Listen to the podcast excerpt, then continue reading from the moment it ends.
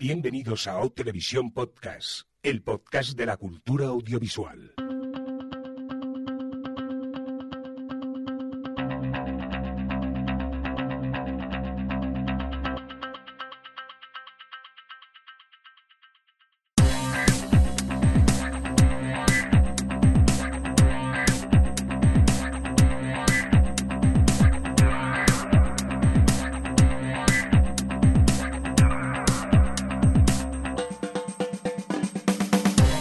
Bienvenidos, bienvenidas a Televisión Podcast, el podcast de la cultura audiovisual. En esta nuestra edición 241, según me acaban de chivar, la S12E02, nuestro tradicional especial del Festival de Sitges de este año 2017, el cual, pues, eh, nada, os haremos un pequeño resumen de todo lo que ha aconteci- ha acontecido durante estos días aquí en el festival. Antes de dejar que presente al equipo, hola Adri, ¿qué pasa? Que te tengo Hola, delante. madre Give- mía, me hola. me five. Ole. Qué cerca te tengo. Ahora cuando Sí, me eches sí. la bronca me va miedo. No, ahora el problema es que tú me puedes dar patadas por debajo de la mesa también. Uh. Habrá que ir con cuidado. ¿Qué A tal, Alex? ¿Cómo estás? sí. Muy bien, me siento pro con estos cascos que nos has traído. Sí, sí, sí. Ahora contaremos un poquito. Javier Fresco, ¿qué tal? Hola. A ti ya te tengo muy visto, Sí, pero la verdad que sí. mola. La verdad que estamos todos juntitos aquí en Siches. Eh, no hemos podido grabar en el hall. Este año, eh, no sé qué ha pasado, Javi, ¿qué ha pasado en el hall? Que estaban dando Sí, conferencias, ¿no? eh, este año en el hall del Hotel Melea, que es eh, donde está el auditorio y donde está, digamos, el centro de todo lo que es el Festival de Sitges, este año lo han utilizado para hacer conferencias. Por otro lado, se escuchaban un poquillo mal porque estaba al lado de- del, de- Del bar. del bar, entonces se escuchaba más a la gente y tal, pero ha sido, pues, eh, pues eso, han, han intentado utilizar ese espacio, así que no hemos tenido sitio, nos hemos tenido que venir al apartamento que tienen Sí. aquí Adri y Alex y estamos en medio de Sitges, dentro del apartamento. Así que no os asustéis, oís gritos o coches. Hemos cerrado la ventana, estamos un poco O- sufriendo de calor. Eh, Oh, obras. Porque obras llevamos todo el día están tirando la casa al lado. Dios. Bueno, el tema esperemos que se oiga bien. Nos disculpéis si hay algún pequeño problema técnico, ya que estamos aquí un poco eh, en medio de la- del salón comedor, aquí y, y grabando. Oye, pues nada, eh, vamos a empezar a hablar, que hay muchas eh, pelis. Creo que habéis visto como millones de pelis, más o menos. ¿Cuántas podéis haber visto? ¿Lo habéis calculado? ¿Os da miedo saberlo? No lo he calculado, pero de unas 30. Por, por los tickets que llevo gastados, unas 32, 33 quizás. Yo menos este año, he ido más relajado y unas 20. Yo unos 25, más o menos suelo ir sobre 20, o sea que por ahí más o menos. Pues yo solo he visto una. Un día que pude y vine y, y me dio tiempo a, a ver una. Eh, bueno, el tema, como siempre, eh, ¿qué tal? ¿La organización y tal? Eh, tema entradas, ¿habéis conseguido fácilmente o es un poco como siempre Como siempre. levantarse a las 7 de la mañana para intentar conseguir a las entradas? 7 de la mañana y a las 7 y una ya no quedan, así que yo la primera parte del festival sí que me he levantado a las 7, pero luego ya lo que me quedaban, lo que dejaban por ahí. Que por cierto, luego he tenido, eh, lo que te dejan muchas veces es lo que la gente cree que no va a funcionar, que no les atrae mucho, y luego sí que ha funcionado, curiosamente. De todas maneras, yo creo que has tenido suerte también este año con lo Sí. de más tarde, porque han hecho una cosa diferente que otros años, y es que siempre se agotaban ahí al principio y luego, pues el resto del día, si se habían agotado, pues se habían agotado. Y este año, como que las han ido soltando la- las que tenían para la prensa, a, a lo largo del día ponían unas cuantas más. Entonces, hemos podido conseguir a lo largo, o sea, mm, entradas que no habíamos conseguido y que en otros años no habríamos podido ver. O sea, era salir del cine corriendo para la siguiente película y mientras tanto con el móvil intentar conseguir entradas. Bueno, sí, eh, la, la cola no se hace tan larga, ¿no? Te entretienes aquello buscando, Sí, buscando bueno. entradas. Eh, por cierto, eh, aparte de eso, eh, el, el resumen del festival diríais que bien, regular o cómo lo calificaríais? Pues yo diría que bien, o sea, mm, lo que pasa es que, bueno, pues me da la sensación, yo creo que en mi caso también me ha pasado que, vengo directamente del Festival de San Sebastián, que ya vi un montón de películas y ha habido muy pocos días entre uno y otro y, estoy ya un poco saturada con el cerebro frito y quizá hay alguna comentaré, algunas películas que no me han gustado tanto, pero quizá creo que puede que sea por el cansancio. Pero en general, el nivel medio ha estado, en mi caso ha estado bien y luego tengo algunas despuntes de pelis súper buenas que me han gustado, pero en plan, en plan poquitas. Pero también hay poquitas de malas, que el nivel ha sido de medio a bueno. A mí me pasa lo mismo. Em, sí que es verdad que también hay que decir que el Festival de Sitges para mí es un festival donde sé que eh, hay una gran posibilidad de que me gusten las películas que van a ir y efectivamente, menos que más, seguramente hay algunas que, bueno, casi todas me van a gustar y así ha sido. hay que decir que este año, por ejemplo, sí que he aprovechado un poquito más, no tanto las películas como, por ejemplo, ruedas de prensa o, o lo que son conferencias y todos los actos que hay alrededor y todo eso, que además era el 50 aniversario y hay más, eh, han habido más cositas que, que también son dignas de, de mencionar.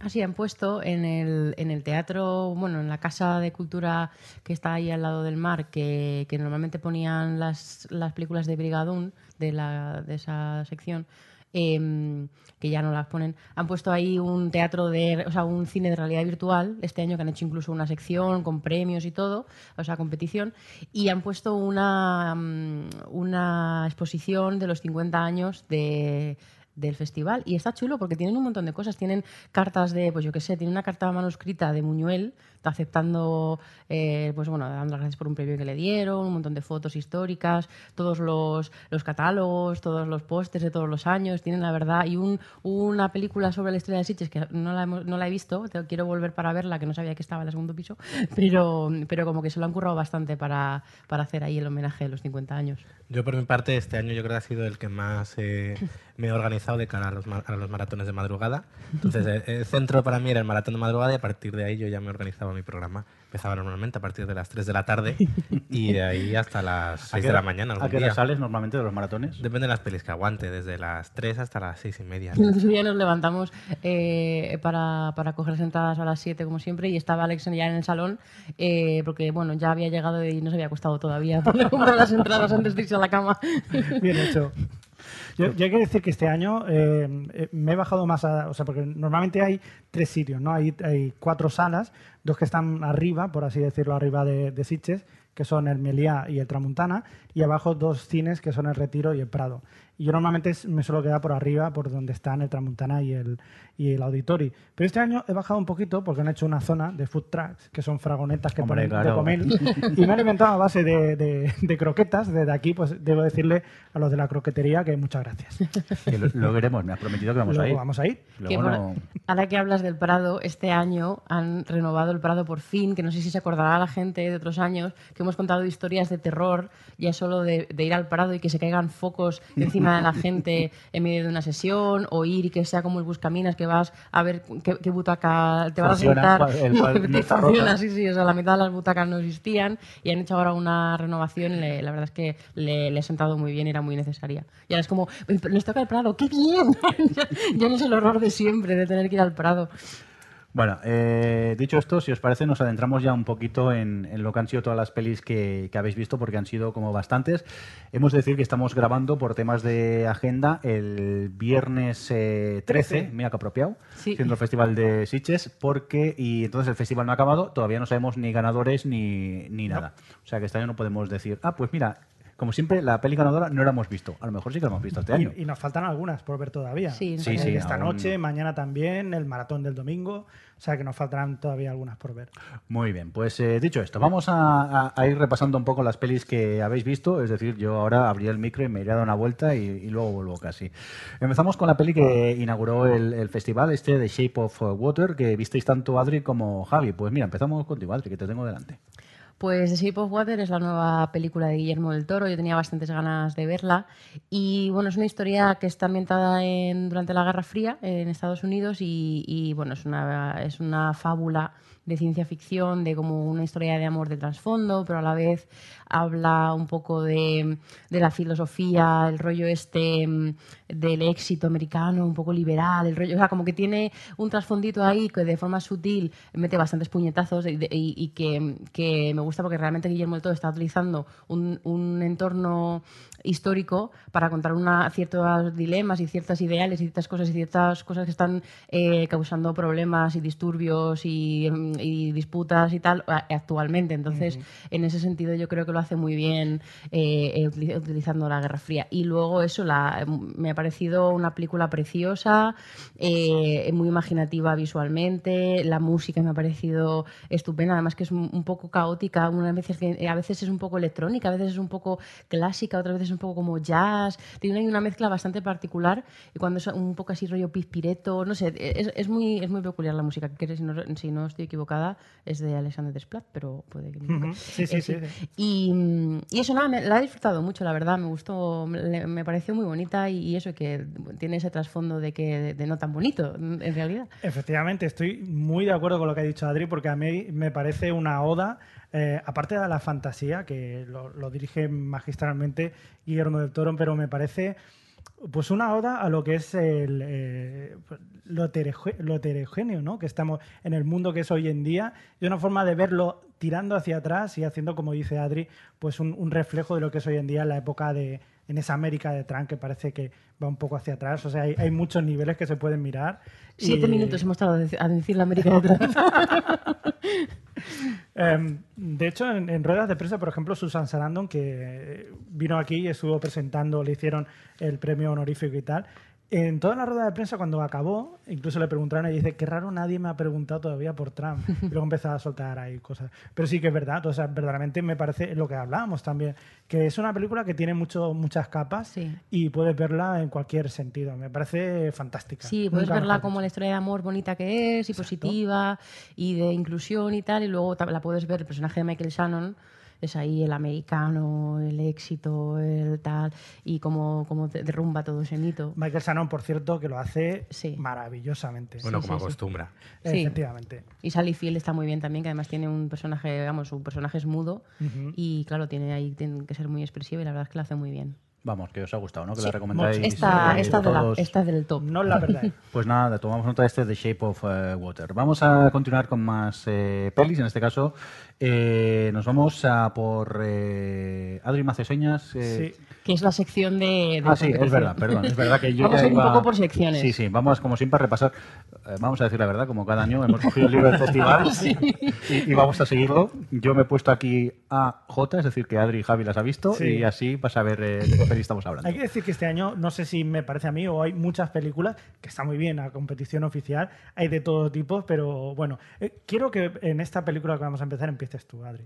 Que empiece yo... Ah, vale. Vale. Esta va a ser película de la discordia. Sí, eh, vámonos a por Agos, eh, Agos, eh, Story, y que creo que he oído de todo por Twitter. ¿Qué pasa con esta peli? Cuéntanos. ¿Qué pasa? Pues que es ese tipo de película que si entras y te gusta, te flipa. Dilo, dilo, o la, o- o la amas o la Eh, odias, pues ¿no? es eso, es eso, o la amas o la odias. Porque, ¿qué pasa? Yo, yo he de reconocer que cuando empezó el festival eh, yo tenía ganas de verla y tal, y me dice Javi, no la veas, es la peor película que he visto en mi vida de fantasmas, no sé qué. Y yo pensé, no me puedo fiar de Javi en esto.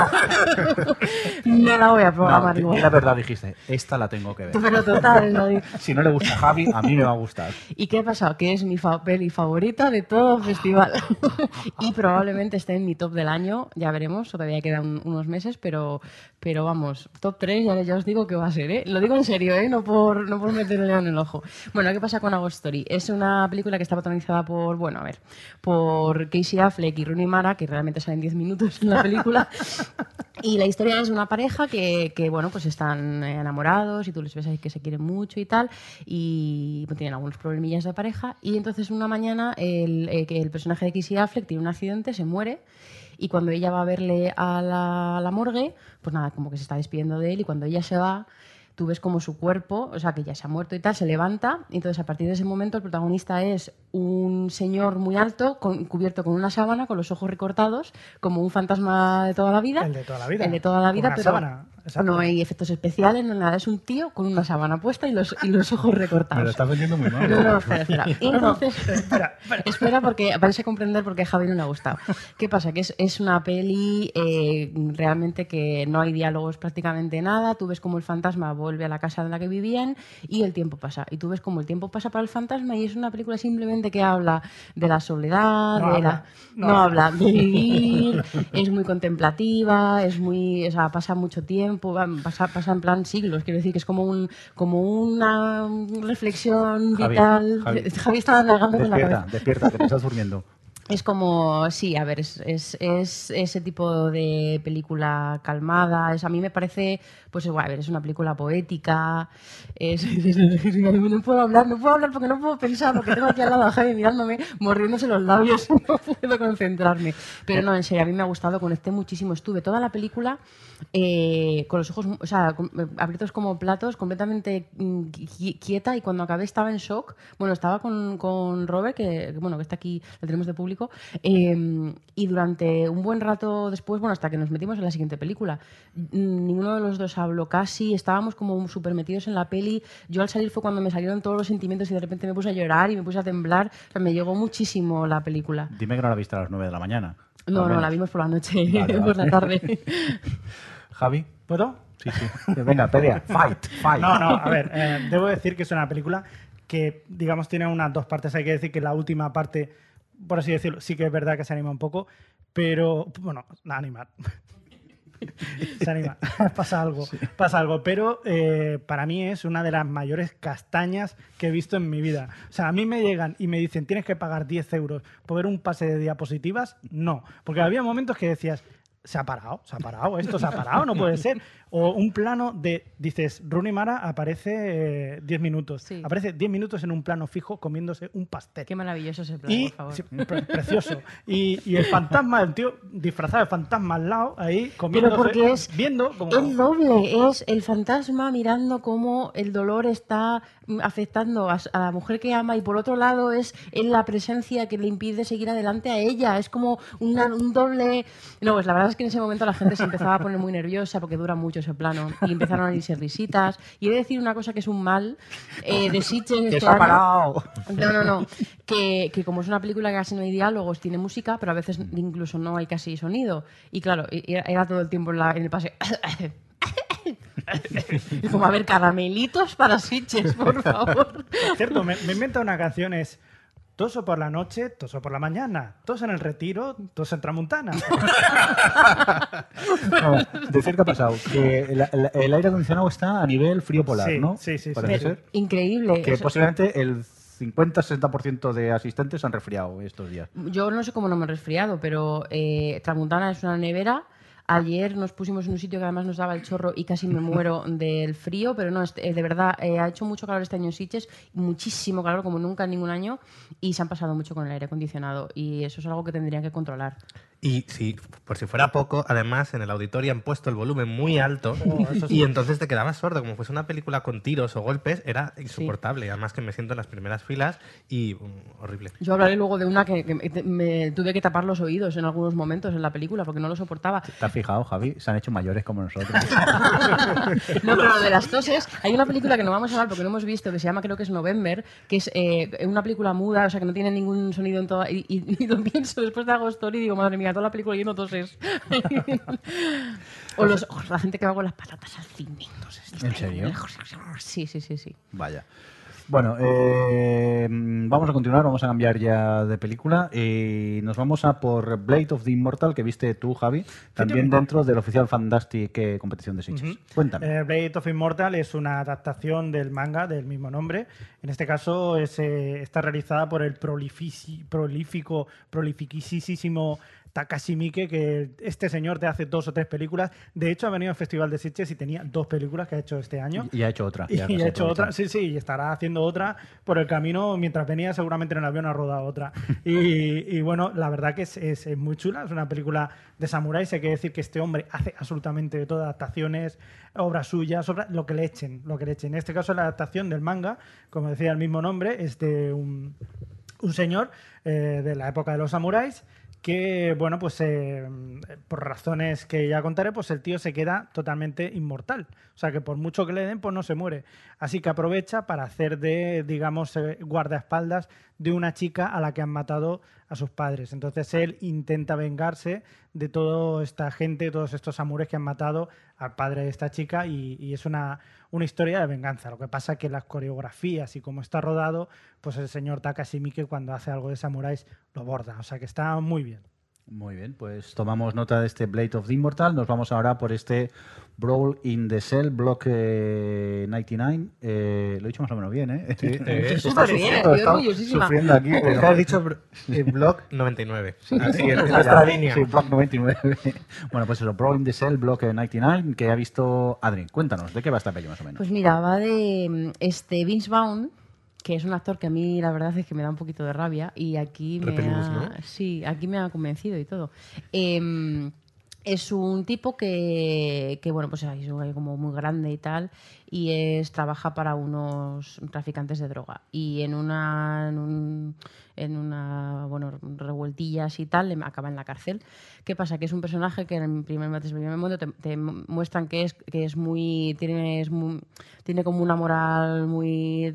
Ya sé que es un traficante, pero dentro de que es un traficante, te lo venden como un tío con mucha moral, que quiere hacer lo correcto y que de hecho lo que pasa, pues le meten en la cárcel porque cuando aparece la policía, eh, los dos mexicanos con los que va, eh, que les van a atrapar y tal, empiezan a disparar a los policías y a matarlos y él no quiere, eh, lo que quiere es huir y no meterse en ese rollo y al final acaba matando a los dos traficantes y le, le cogen a él y meten en la cárcel. Y entonces, claro, cuando le meten en la cárcel ya la película pues se transforma en en una película de hostias en la cárcel.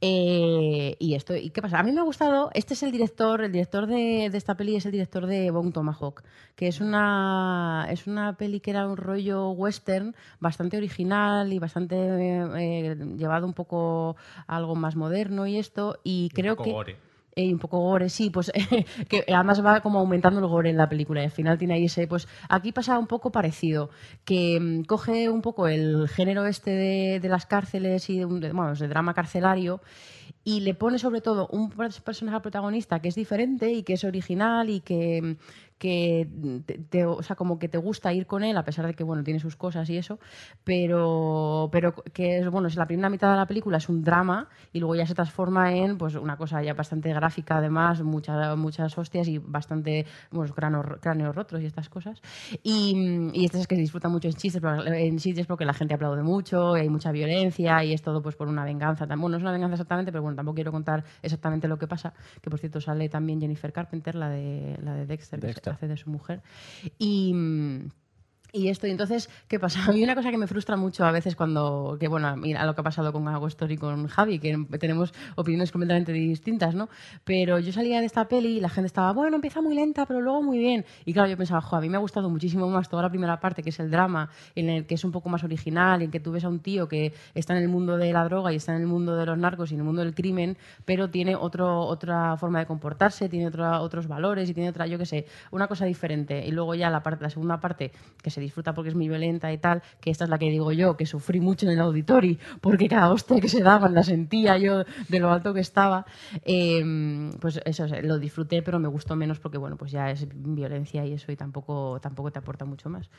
Yo me gustaría decir que, bueno, estuvo por aquí Vaughn también eh, para presentarlo. No tuve la ocasión de verlo, pero me hubiera gustado llegar y decirle, mira, bam, bam, bam, bim, bam, bam, Bim, bam. bim, bam. Tú eh, dedícate a estas cosas de- del drama y de las hostias y tal, porque para humor, tío, no. O sea, da- ese tío da miedo, ese tío da miedo. Es que mide dos metros y yo qué sé. Claro, que- es muy grande. Es, es un tío que dices, joder, si, si lo hiciera por esa versión más seria, le sacaría mucho más provecho que para el humor. O sea, que la gente se ríe para que no le pegue. Sí, pero a veces un actor tampoco puede escoger a ver lo que hace. Este señor mm, hará lo que pueda también. Empezó, empezó así. Me acuerdo que además empezó por, eh, por Psycho, ¿no? Que hizo la, la versión de Psicosis, la- creo recordar. Es verdad. Sí, sí, sí, Empezó con el este y no sé por qué, le entró la risa y ya se ha quedado así. Aparte su dedo... Venga, vamos a contar con más cosas. Hombre, una que he podido ver yo, esta Brimstone, que también viste. ¿Quién vio por aquí? Yo. Eh, Javi, sí. Cuéntala tú. Vale. Eh, bueno, yo decir que eh, en mi plan de ir como siempre a Sitges y no saber qué voy a ver, yo vi un cartel y dije, mira, una del oeste, voy a ver esta. Luego del oeste tiene poco que ver. Sí, ocurre eh, eh, en el oeste, pero tiene poco que ver, ¿no, Javi? No, no sería un western clásico de toda la vida. No, no es... El tema es eh, una peli que no os quiero contar mucho, simplemente eh, me gustaría destacar la manera en la que está narrada. Yo cuando empecé iba un poco perdido, primero porque me pensaba que era un western y no sabía muy bien qué estaba pasando. Y luego, digamos que está dividida en cuatro actos.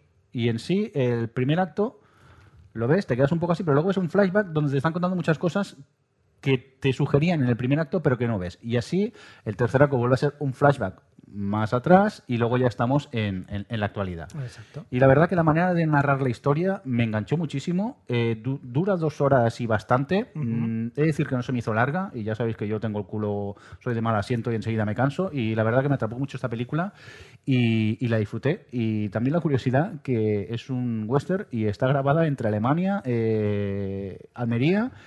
Y creo que era Budapest también por allí, por, por un- Hungría, creo que también estaba, Sí, que te sí, choca sí, un, un- poco. Pero bueno, no sé si a ti te, te gustó tanto, Javi, o, A mí o no. me gustó mucho. Es una de las películas de este año que más me han gustado. Me ha chocado mucho. Eh, sí, como tú dices, es un western, pero podría pasar en cualquier otro Sí, sí, sitio. lo- El personaje que hace Guy Pearce, eh, aquí Guy Pearce eh, se sale. Normalmente a veces dices, hostia, pues no sé qué, a veces intensito, a veces no, pero aquí en este hace muy bien el papel. Y la verdad que es, bueno, pues eh, como decíamos muchas veces, por ejemplo, la forma del agua, que se puede extrapolar a una situación. Pero por así decirlo, digamos que es, es un western visto desde el punto de vista de una mujer, que normalmente no suele verse en, en los westerns, ¿no? Siempre, por así decirlo. O sea, que es una Pero es que no tiene- extrapolación yo creo que no tiene también. nada que ver con un western, no, no, Javi, no, no, no. no. Aparte Pero- de una escena de Visual- duelo sí. visualmente de 30 segundos, que visualmente pero y tal, es... pero por, por así decirlo, que dices, es una introducción o es un western desde el punto de vista, pero cuenta muchísimas Mm. Por más cierto, cosas. lo que cuentan en la película, no os quiero desvelar nada, pero hay escenas que realmente lo que cuentan lo pasé tan mal Hmm. que, que me costaba seguir ¿eh? en, en- en algún momento. Lo que pasa es que, por otro lado, la película te atrapa tanto Hmm. que quieres saber lo que va a ocurrir y, y me alegro de, haber, eh, eh, de haberme equivocado pensando que iba a ver un western y la verdad que no, y vi una peli que, que me encantó. Esta Muy dura, muy dura, muy dura Sí, sí. y muy chula, muy recomendable esta Brimstone. Seguimos contigo, Javi. Cambiamos de peli y nos vamos Venga. con este Bushwick. ¿Pero cuántas pelis has visto tú, señor? Muchas, Muchas, ¿no? muchas. Cuéntanos, ¿de qué va esta? ¿Te ha gustado o no te ha gustado? A ver, mm, esta de Bushwick eh, es una película que dura no dura mucho, no sé si llega a una hora y media. 94 minutos. por 94 minutos, ¿ves? Una hora y media. La curiosidad de esta película no deja de ser pues un- una especie de en, en una en Harlem me parece que es o en el no sé qué, qué zona de Nueva York hay una invasión, una invasión en la que de repente toda la gente pues empiezan pues a, matarlos a todos, a recluirlos y no se sabe muy bien por qué. Entonces tú estás siguiendo a una protagonista que intenta sobrevivir en, todo esto. La curiosidad del tema es cómo está rodado, que es un falso eh, one single shot, este, bueno, que, que lo hacen todo en una, en una, Una especie de plano secuencia. es un plano secuencia, exacto. Con truco, pero... Exacto, con truco, porque hay veces que se vi que se ve que es imposible seguirlo todo, pero la verdad que es muy activo, o sea, una- tiene mucha acción y, y la verdad que está muy entretenida. Si la queréis ver, es, eh, pasaréis un buen rato o mal rato, porque verdaderamente se llega, hay momentos en los que se pasa mal y luego la resolución también, buah, también es, es chula. O sea que está muy bien. Pues me la apunto porque suena bien. Sí, sí, sí. Igual luego te dices, hostia, pues tampoco es para tanto. Pero por lo menos entretenida sí que lo es. Eso ya te lo puedo asegurar. Muy bien, pues tomamos nota de este Bushwick y nos vamos ahora contigo, Alex, con esta Caniva. Pues mira, si la que ha visto Javi era entretenida, Caniva es todo lo contrario. Un coñazo tremendo. Y mira que tenía todo para ser un- una película interesante. Caniva es un documental que sigue a, bueno, que se centra en Issei Sagawa, que era un, un tipo que un japonés que viviendo en Francia, pues mató a su compa- a una, a una amiga y se comió partes de ella. Entonces, bueno, le metieron en un en psiquiátrico durante un tiempo allí en Francia y luego ya lo- cuando salió y cumplió con la condena, pues lo mandaron a Japón y ahora es un hombre libre en Japón, que vive allí con su hermano y que, bueno, no puede encontrar trabajo y tal, por eso de haber sido caníbal. Currículum. Dice ahí bueno. que te comiste a una chica. Bueno, bueno. ¿Y qué, qué ocurre? A ver, pues estos son los dos documentalistas, además lo, lo han contado cuando han presentado la película, que ellos fueron a Japón en principio a grabar un, eh, un documental sobre Fukushima y estando allí conocieron a un director de películas porno que les contó que eh, Isai Segawa iba a grabar una peli porno con ellos, entonces de ahí mm, sacaron el documental. Espera, espera, espera, espera. Es más espera, interesante espera. que el propio documental. Que el tipo, el caníbal, ahora se dedica a grabar películas porno. Hombre, si no le dan trabajo, ¿qué va a hacer el señor? Algo Tendrá que comer. Madre mía. Oh, Te cuentan que el vive de su reputación. Yo no he dicho nada, ¿eh, Javi? Has sido tú. ¿Qué ocurre con el documental? Pues es un documental súper incómodo de ver porque realmente es un primerísimo primer plano de la cara de él y de su hermano, que al menos la parte, todo lo que vi yo hasta que ya me salí, es eh, pues el hermano y él en la cocina y va hablando el, el caníbal un poco de, pues de, su- de por qué se comió a la chica y tal. pero lo hace muy lentamente. eh, la cámara está enfocándole siempre muy de cerca, lo cual resulta muy incómodo. También por esto de que cuando ves a alguien muy de cerca que está comiendo y bebiendo, resulta muy repugnante los sonidos. Eso. Basta, basta. Y, y me parecía todo muy pretencioso y al final tampoco sacabas nada interesante, porque sí que te cuentan que lo hacía, pero mm, vale. Entonces, nada, muy, muy fallido. Y luego estaba aquí viendo opiniones de gente que había terminado la sesión para ver qué opinaban y en general todos coinciden en que es mm, muy aburrido. Y claro, yo tenía curiosidad porque los que lo vieron en la sesión de ayer eh, decía mucha gente, ay, la gente se ha salido a los 15 minutos y mm, mm, luego realmente cuando acaba la película es una de las más arriesgadas y las más yo estaba como, bueno, pues qué curiosidad. Hombre, a ver, arriesgado es. Otra cosa es que te guste lo que han hecho con el Ya. riesgo. A ver, acordaros que, bueno, iba a decir Sitges, pero supongo que cualquier festival, es ir de la peli y es eh, opiniones completamente distintas Sí, de sí, unos sí. a, a otros. ¿eh? Que sobre Completamente. gustos no, no hay nada. A ver, yo no entiendo nada que, que este es arriesgado y realmente es una opción estilística eh, peculiar el decir, venga, voy a cogerle, grabarle muy de cerca, realmente es tenerle de frente al caníbal, eh, casi que parece que te está mirando y ver un poco pues cómo piensa y cómo... A ver, la idea es buena, pero a mí al menos no me funcionaba, me resultaba muy, muy, muy aburrida, entonces... Claro, visualmente. Porque no, una pero- cosa, o sea, el tío que, que no contaba nada de por qué, o sea, quiero decir, El tío habla, el tipo hablando, pero a ver, el tipo es un enfermo mental, entonces al final, eh, tam- que supongo que estará con su medicación y tal, tampoco es alguien que tenga un discurso. Ya. No es lo típico que estás acostumbrado a los documentales con un tipo que habla, que tal. No, este es un tipo que decía cosas, ideas, se calla, de repente dice que quiere chocolate, de repente.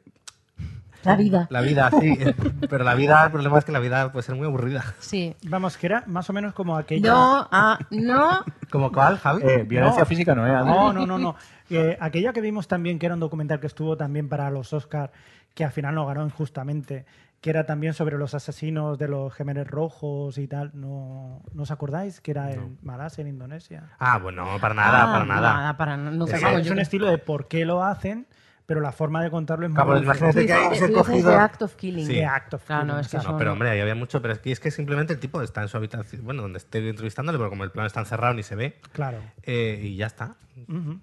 No, claro, claro, aquí por lo que dice Alex, Act of Killing tenía que tú le estabas viendo a ellos eh, haciendo lo que ellos hacían eh, sin ningún tipo de censura porque ellos estaban convencidos de que les estaban grabando en plan, en, en plan héroes, en plan para glorificarlos. Y el- el- realmente el documental no, no, va- no iba de eso, pero ellos estaban ahí en su salsa. Venga, vamos a cambiar, que para no ser una película que no ha gustado. Ya, bueno, al final, pues. comentando mucho. Venga, nos vamos a por eh, Adri, esta Docs. Mira. ¿Seríamos esto así o...? Dogs, sí. Ese es... Mira, estos son. Mira, Sí, mira me intercalada. ¿no? Dogs. ¿Qué pasa con ella? Que te veo Pues- con pues muchas ganas de Pasa comentarla. que es una película española, una película de producción gallega, que además eh, estaban allí todo el reparto y el director y tal representándola cuando la vi. Y, y empezaron ahí lo típico que, que, bueno, salieron todos, era su, era su momento, así que hablaron todos. Y, "Buah, ¿y por qué a este director le han comparado con Haneke en la prensa internacional? O sea, como ya eh, vendiéndonos mucho la peli antes de verla, ¿no? Que ya me parece muy mala idea. El hype es malo. Sí. Eh, ¿Qué pasa? Esta película realmente no puedo decir de qué va, porque si digo de qué va es, es de- desvelar el final, que se desvela prácticamente en los últimos tres minutos de Bueno, la película. No digamos nada, entonces. Pero tú empiezas como con una mujer que pues está bebiendo en un bar, liga con un tipo y luego cuando sale, de, o sea, acuesta con él en, una- en un hotel y cuando sale del hotel le coge un señor y le la rapta, ¿no? Entonces tú ves a la chica pasa ahí por mal- muy malos momentos a lo largo de la película. ¿Qué pasa? Que mm, eh, es este, este rollo de narrativa eh, de poner la cámara, o sea, de cámara fija, de mm, interpretaciones mm, peculiares, como muy frías o ¿A tal. Ghost Story? Eh, no, esa, no- esa película precisamente fría no es, ¿eh?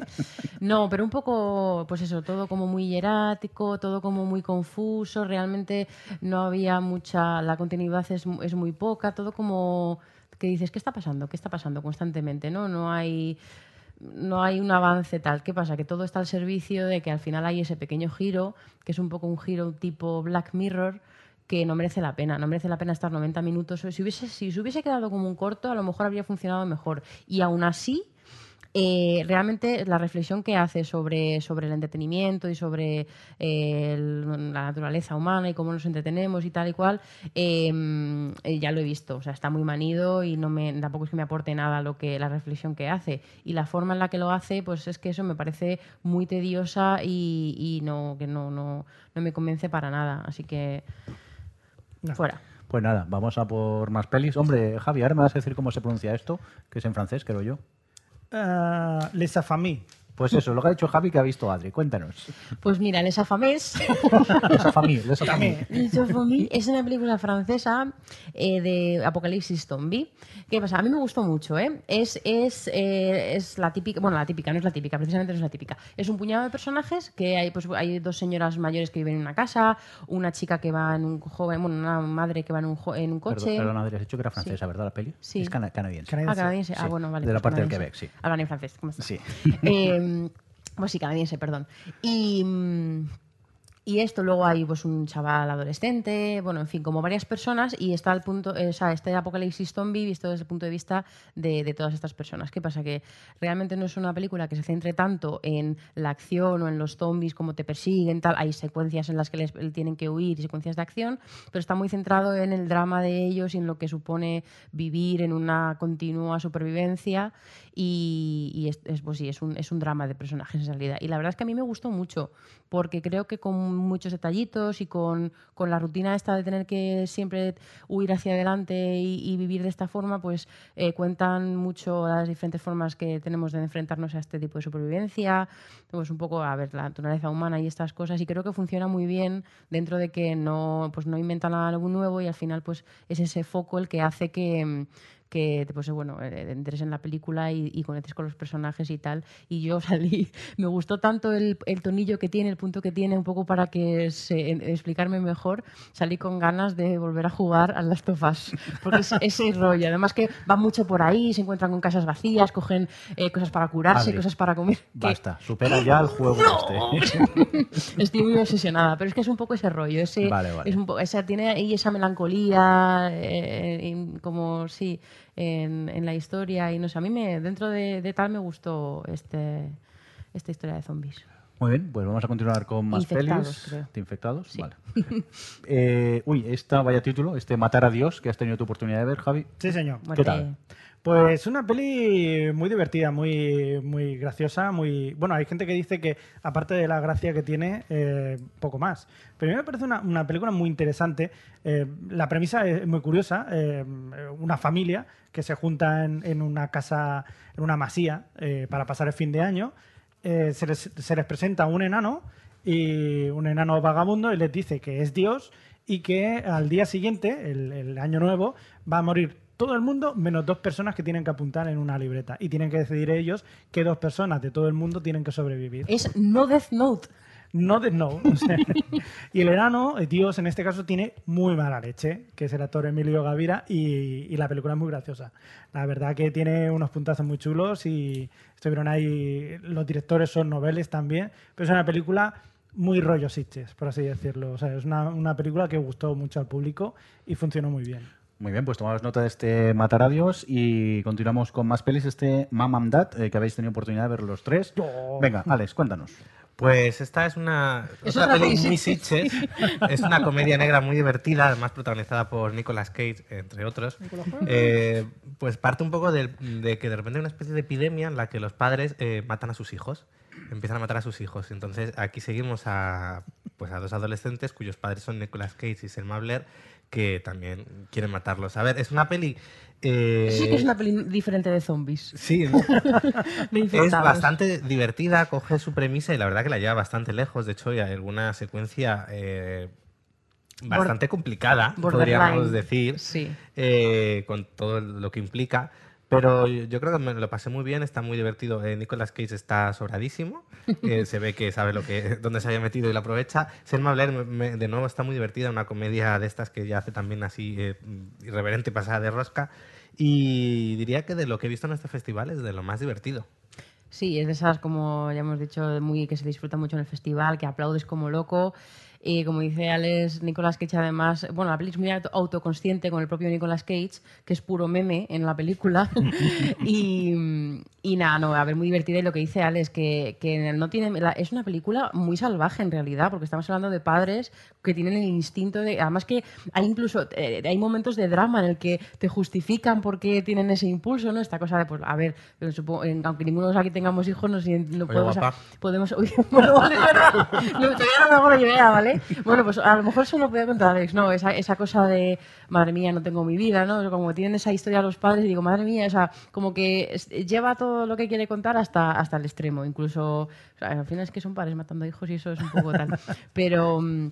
pero nada, muy divertida y me gustó mucho también. Me lo, además tiene, tiene momentos de giros en los que te das cuenta que lo va a llevar todavía más allá y, Y lo lleva. Y lo lleva, lo lleva. Y yo me, me reí mucho, mucho, mucho, mucho. Sí, totalmente de acuerdo con vosotros y, y yo la verdad, si al principio ya te ríes porque yo decía, hostia, ver una película de Nicolas Cage en Sitges tiene que ser la risa y efectivamente la gente venía a reírse de Nicolas Cage. Lo que pasa es que Nicolas Cage era muy consciente de lo que estaba haciendo. Claro, de claro. hecho, hay incluso referencias a los dinosaurios, o sea que eso ya te da, te da por, o sea, por, por sentado. Eso tienes que contarlo porque yo, me lo contaste a mí, pero yo no tenía ni idea. No, No. no, no, sé si la gente lo sabe que Nicolas Cage Sí. se ha arruinado Coleccionando huesos. coleccionando fósiles. Y es que no lo Ah, no lo sabía. Yo no lo sabía y claro, cuando la gente se rió con ese, con ese chiste, alguna gente tal, yo no lo había pillado. Ah, y me lo contó claro. Javi y digo, madre mía, sí que se está riendo de sí mismo. Sí, sí, sí. Bueno, aparte que, bueno, digo, ¡ah, dinosaurio! ja, qué Escuchaseis tonto". ondas revueltas, lo sabríais. Eso. Pero, Sí, la escucho. pero con poco de tensión, poco tensión por lo que veo. Venga, vamos a continuar con más pelis. Eh, este My Friend eh, Dahmer, eh, que viste tú, Adri. Sí, My Friend Dahmer está basado en un, basado en un hecho real de un adolescente que en los años 80, 70, bueno, Tiene unos años. en unos años, eh, Entre los 60 y los 90, pon aquí. bueno, pues durante muchos, muchos años, eh, se cargó a, a un, a, pues como creo que a 17. 17, por sí, aquí. 17. Dame, Dame fue uno de los mayores asesinos. Sí, en seguro- sí, sí, eso. Pues eso, está basado en ese asesino en serie y, lo- y es un poco una historia de iniciación de asesino en serie que él te cuenta, pues él está en el instituto y, y te cuenta, pues eso, un poco cómo era lo- el su entorno, sobre la relación con sus padres, que era bastante eh, problemática y conflictiva, sobre todo su madre, eh, la los amigos que tenía, bueno, los amigos que se hace y un poco la dinámica que tiene con ellos y luego, por supuesto, pues ya aparte de los factores internos, pues, externos, pues sus factores internos de su psicopatía o sociopatía o lo que fuera.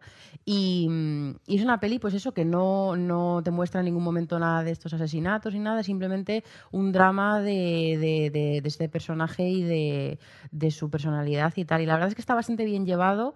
Eh, es, un- es muy interesante verle a él y, y ver todo ese, todo ese entorno que, que- que crea un poco de que, de que tú constantemente quieres, o sea, como que quieres sacar un poco todos los efectos que tienen todas estas eh, influencias de su vida en cómo es y tal. Y lo que pasa es que, bueno, al final es, es cierto que como se queda en algo muy anticlimático, porque como no te muestra mucho nada y luego te lo ponen al final con una cartela, pues, pues sí, se me queda, se me quedó como corto. Me esperaba ahí un, algún, no digo que un clima de repente le veas como matar a los 17, pero, pero que que constantemente estás viendo la película y ves que va algo, va hacia algo, va hacia algo y ese algo realmente nunca llega, llega en una cartela. Entonces se me quedó un poco anticlimático en ese sentido. Pero creo que es un- una película solvente eh, sobre, un- pues eso, un- al final un psicópata y los orígenes de un psicópata. Muy bien, vamos a seguir con más pelis. Recordad que todavía estamos en la oficial Fantastic, un patició. Eh, y esta la ha visto Alex, este Revenge. Pues sí, esta peli se enmarca dentro del subgénero de Rape and Revenge, que básicamente se resume en a una chica la violan y ella se venga de aquellos que la han violado, lo cual siempre es muy reconfortante de ver. En este caso, la película además está dirigida por, por una mujer, lo cual eh, en algunas de las decisiones se nota y se agradece un- una óptica distinta dentro de este tipo de películas. En cuanto a lo que sucede, es un poco, pues, pues eso, esta es una, una joven que está eh, se va de vacaciones con su ama bueno, con, con un novio que la tiene como amante en una casa perdida en el desierto y vienen unos amigos de, este, de, su pareja y uno de ellos la viola. Entonces, en vez de den- denunciar las cosas, pues decide matarla. Pero cuando, ellos la dan por muerta, pero ella no está muerta. Entonces decide vengarse de todo, de, pues de los dos amigos y de su eh, pareja. y lo hace bastante bien. La peli está sobrada de sangre, la verdad que no, no escatima en ello, está muy bien de acción, de tensión y se disfruta muchísimo. De, hecho, curiosamente es una peli de... Estas suelen ir en la sección de Midnight Extreme, la suelo ver yo más en los maratones y esta está en la sección oficial porque he de decir que está muy bien dirigida.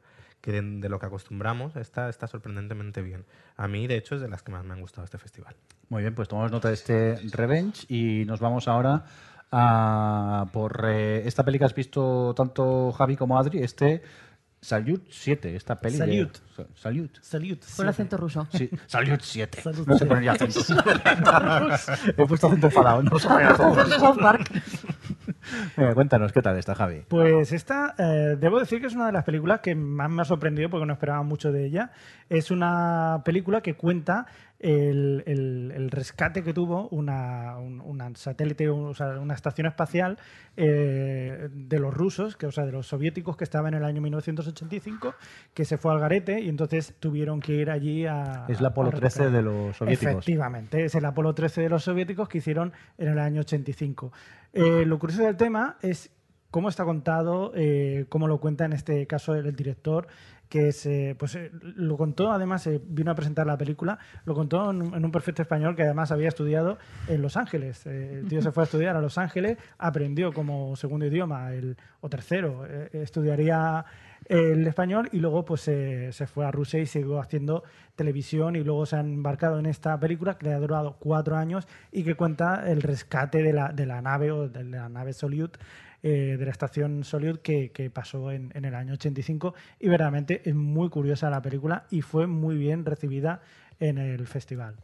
Sí, a mí la verdad es que me ha sorprendido, es esas que no esperas mucho y de- decidí, la había dejado un poco de lado y viendo que te había tenido buena, buena recepción aquí, dije, venga, me la voy a colar.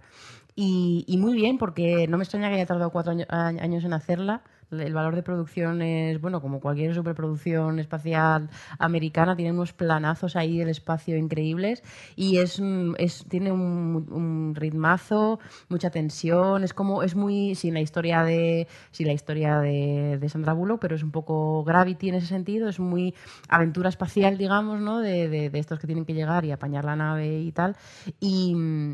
y sobre todo también es, es refrescante ver este tipo de películas que están ambientadas en, en, esta, en esta lucha de los Estados Unidos y Rusia, bueno, la URSS, en ese enfrentamiento de carrera espacial desde el punto de vista de los rusos, porque hemos visto millones de veces con los americanos y aquí pues tiene además muchos guiños de pullitas con los americanos y, y, bueno, un poco la guerra que tenía entre ellos también mediática y, y de, y de propaganda y tal. Y, y en ese sentido es, es, es fresco verlo desde otro punto de vista. Y nada, yo la recomiendo mucho, se ve, se ve súper bien, funciona como un tiro, es súper entretenida de principio a fin y, nada, muy bien está, la verdad. Mm. Bueno, pues vamos a seguir con más pelis, que todavía nos quedan unas pocas que ver, que se nota que aprovecháis el tiempo cuando venís a Siches aquí para ver pelis a cholón. Vamos a ver con este, Javi, ¿has visto este Science Fiction Volume, volume 1 Sí. de Osiris Child? Esta la voy a acabar pronto. Esta es Sí. una castaña.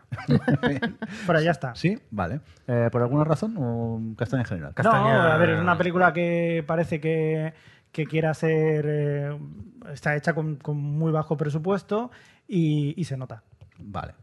No. ¿La viste entera por eso? No. ¿No? O sea, me fui. Muy lo siento, bien. lo siento, pero es que llega un momento que digo, este despropósito, prefiero ir a comer croquetas. Muy Y me fui a comer croquetas, efectivamente. Venga, pues rapidito que quiera comer más croquetas. Vámonos a por la siguiente. The Endless. Eh, Javi y Yadri. Venga, pues otra vez tú, Javi. Bueno, The Endless es una película que, que va sobre. Una película de australiana que va sobre dos hermanos que salen eh, de un culto, o sea, de, de un culto, de culto. o- Una secta. Una secta. que salen de una secta que creían en, en los ovnis y que creían, no sabían muy bien lo que era, pero por fin lograron salirse. El caso es que al cabo de un tiempo, el hermano pequeño, que por entonces era más jovencito, decide volver otra vez. Entonces el hermano mayor le acompaña porque echa muchísimo de menos, porque no sabe muy bien qué- por qué se fueron. Entonces Claro, el hermano pequeño lo tiene idealizado y el mayor sale Exacto. huyendo de allí. Entonces vuelven otra vez allí para ver qué es todo aquello, ¿no? Para ver si verdaderamente hicieron bien en irse o no, porque han recibido ciertas ah, ciertos eh, vídeos explicando que aquello pues habían pasado cosas. Entonces van allí a investigar qué verdaderamente ha pasado, cómo era aquello y lo que descubren allí pues son cosas muy terroríficas. ¿Y qué tal está? Mal. A mí no me disgustó. A la gente le ha gustado, ¿eh? Pero... A mí, a mí no me disgustó, porque es, es una película de esta muy eh, no rollo. Lovecraft y cosas así, que son en, eh, tipo en las montañas de la locura y cosas Ah. así. Si te gusta el rollo Lovecraft, sí que te gustará. Adri dice que no con la cabeza. Es que a mí me gustó, me gustó la, primera película de estos directores que son unos... uno- un- ¿Cuál fue? eh, Spring. La pusieron No. en una muestra. Eh, es- es- son dos tipos que son muy cachondos. Están por aquí por el festival, son muy majos. Y estos son muy de yo me lo guiso y yo me lo como. Eh, cu- encuentran como pueden el dinero para hacer sus películas y te montan un diendes como esta, con cuatro duros eh, y con una idea de ciencia ficción tal, muy como ambiciosa. Por lo que veo aquí son tanto director como actores. Sí, están, sí, sí, sí, están ahí. Y que a mí lo que me, eh, em- empieza muy bien la, la peli, ¿eh? con mucha tensión, con mucho de que te plantea muy bien el qué está pasando aquí en esta secta, bueno, sobre todo en la montaña en la que están, pero a mí se me, se me cae la película como hacia la mitad porque mm, para explicar lo que está pasando, como no tiene mucho dinero, es muy expositiva. Al final están los, los personajes diciendo, pues pasa esto, esto y esto. Y como que al final tiene una historia así como de, de relación fraternal, pero que también está muy, eh, muy pues vomitada, con diálogos, y a mí es que eso no, al final se me queda bastante corta en cómo está contado lo que está pasando en esa montaña. Pero la idea me parece muy buena, ¿eh? Lo que pasa es que la ejecución me parece pobre. Bueno, como veo que hay miradas asesinas aquí en la mesa, vamos a cambiar de película. Javi y yo acabamos mal, pero... Vámonos a por eh, este, The Killing of a Sacred Deer, eh, que también has visto tanto Javi como Adri. Pues ahora empiezas tú, Adri. Estás a tope con el inglés, ¿eh? Sí, sí, estoy, he practicado, he practicado. Pues esta es la nueva película de Yorgos Lanthimos, el director griego de cosas como Langosta o, Mm, o Canino. Canino y Alps. Y digamos que esta con, con el, con el ciervo sagrado este vuelve un poco a lo que fue en su momento Alps o Canino, a, a- a una historia familiar. En este caso los protagonistas son, bueno, el protagonista es Colin Farrell, luego además sale, también Nicole Kidman, que, hace- de su mujer. Y digamos que, bueno, pues la película va que pues una familia, una familia perfecta, eh, pero él, que es médico, cirujano, tiene un, un chaval que, con el que queda en secreto y con el que tiene una relación que no sabes muy bien cuál es.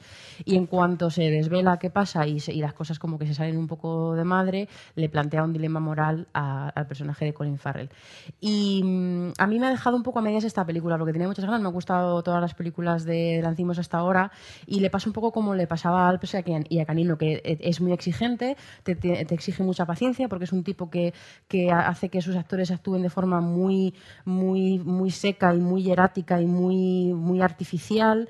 Y, entonces tienes que esperar normalmente al tercer acto para que todo lo que te está contando cobre sentido y, tal, pero me ha pasado con esta que, que el- lo que te está contando no compensa todo lo que has pasado en los primeros dos actos y ya no me sorprende tanto su forma de narrar como me pasó con Canino o Alps y esta mm, no es tan arriesgada como las otras porque a mí- no, bueno, la verdad es que las otras me gustaron mucho y mm, no sé, todas tienen como su cosa. La primera, la Canino era un poco sobre la educación y la Alps era sobre la pérdida y esta tienes ahí.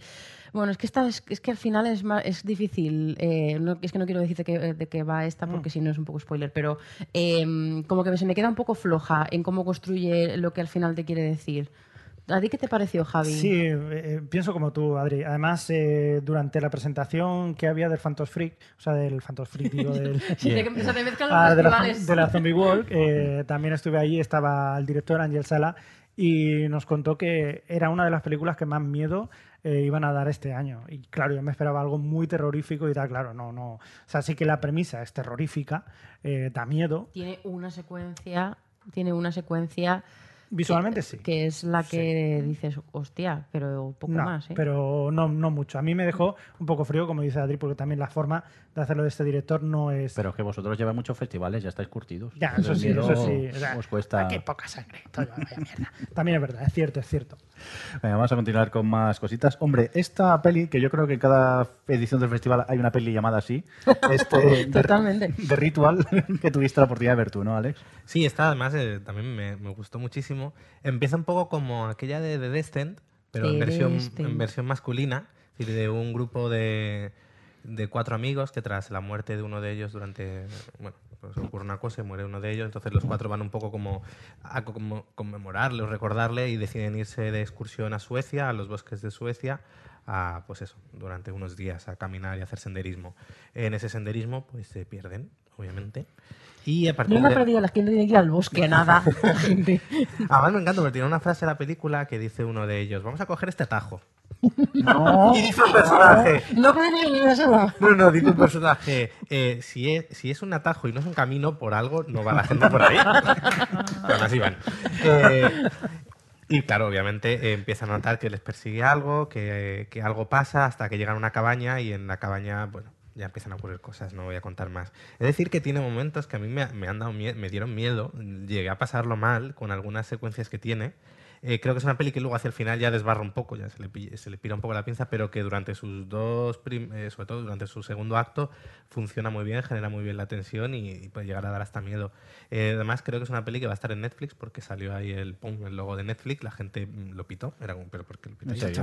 Hemos visto varias de Netflix y de Amazon Studios. Y así que supongo que es una peli que podréis ver en breve. A mí, eh, para pasar un mal rato y está bastante bien. Pero Yo miedo, miedo como para coger un atajo en el bosque ya, en tu vida, o... Miedo para no meterme en una cabaña en la- eh, perdida en el bosque. Vale. Pero bueno, eso tampoco le iba a hacer antes de ver la Sí, película, claro, eso eso también, digo. todo hay que decirlo. Son normas básicas de supervivencia, creo yo. Venga, vamos a continuar con esta, la villana, mm, que has podido ver tú, ¿no, Adri? Esta Sí. de... The Villainess. Eso. Jo, esa me he quedado con ganas. Película coreana de Jung Bung Jil. Hombre, De toda la vida. de toda la ¿eh? vida. Eh, que bueno, yo es el género este de, de los coreanos que se vengan es muy, es muy recurrente, sobre todo en Sitges. Y la verdad es que yo he visto bastantes películas y ya últimamente en los últimos festivales mm, ya no veía tanto porque me resultan ya un poco, ya por desgaste, un poco repetitivas. Pero me alegro mucho de haber visto esta porque está muy bien. La protagonista es una mujer que no hace más que vengarse todo el rato porque todo el rato le hacen cosas que se tiene luego que vengar. Y, y empieza con una eh, secuencia inicial de acción absolutamente brutal que está eh, rodada en primera persona como si fuese un videojuego. Tú básicamente ves sus manos con la pistola o con la espada o con el puño, lo que sea. Y, y es increíble cómo el director mueve la cámara y, y pasa de la primera persona a la, a- a la tercera persona y vuelve a la primera persona y gira, gira 360 grados sobre ella. Es un poco mareante en algunos momentos, pero, pero está súper bien rodado. Y luego tiene además una persecución en moto que yo quiero ver el making of de eso, porque si ya me flipó el making of de, de aquella secuencia en coche de The Raid 2, que era alucinante, aquí esto ya, la de las motos me ha parecido increíble, porque las motos son muy poco consistentes para poner cámaras. Y en fin, bueno. Eh, al final es una mezcla de, un drama de un drama mm, de, esta mujer y la que intenta vi- vivir una vida normal cuando sale de, de un grupo de gente que se encarga de vamos que lo que hace es coger a mujeres y entrenarlas.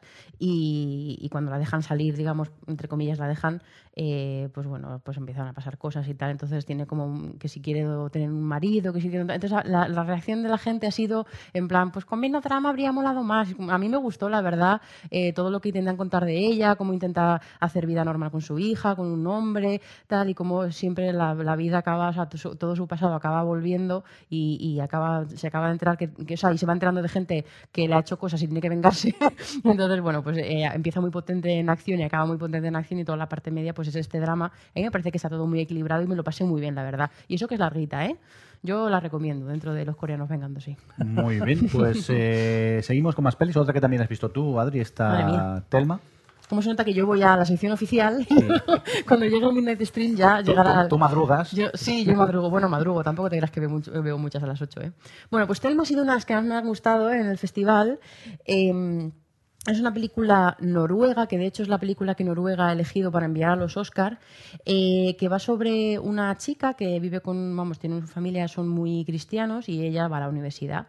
Y entonces la universidad empieza a, a tener pensamientos que, pues bueno, según el cristianismo serían impuros. Y entonces la película lo que hace es coger estos pensamientos y transformarlos en, en una película de terror, ¿no? Ella lo siente como un terror, el sentir estas cosas y el, el de repente, pues bueno, que de- de- para intentar integrarse con sus compañeros, pues tiene que beber o tiene que decir ciertas cosas y bueno, está... Esto es, lo del beber es algo trivial comparado con lo que realmente le pasa, o sea, el conflicto que tiene, pero no lo quiero contar.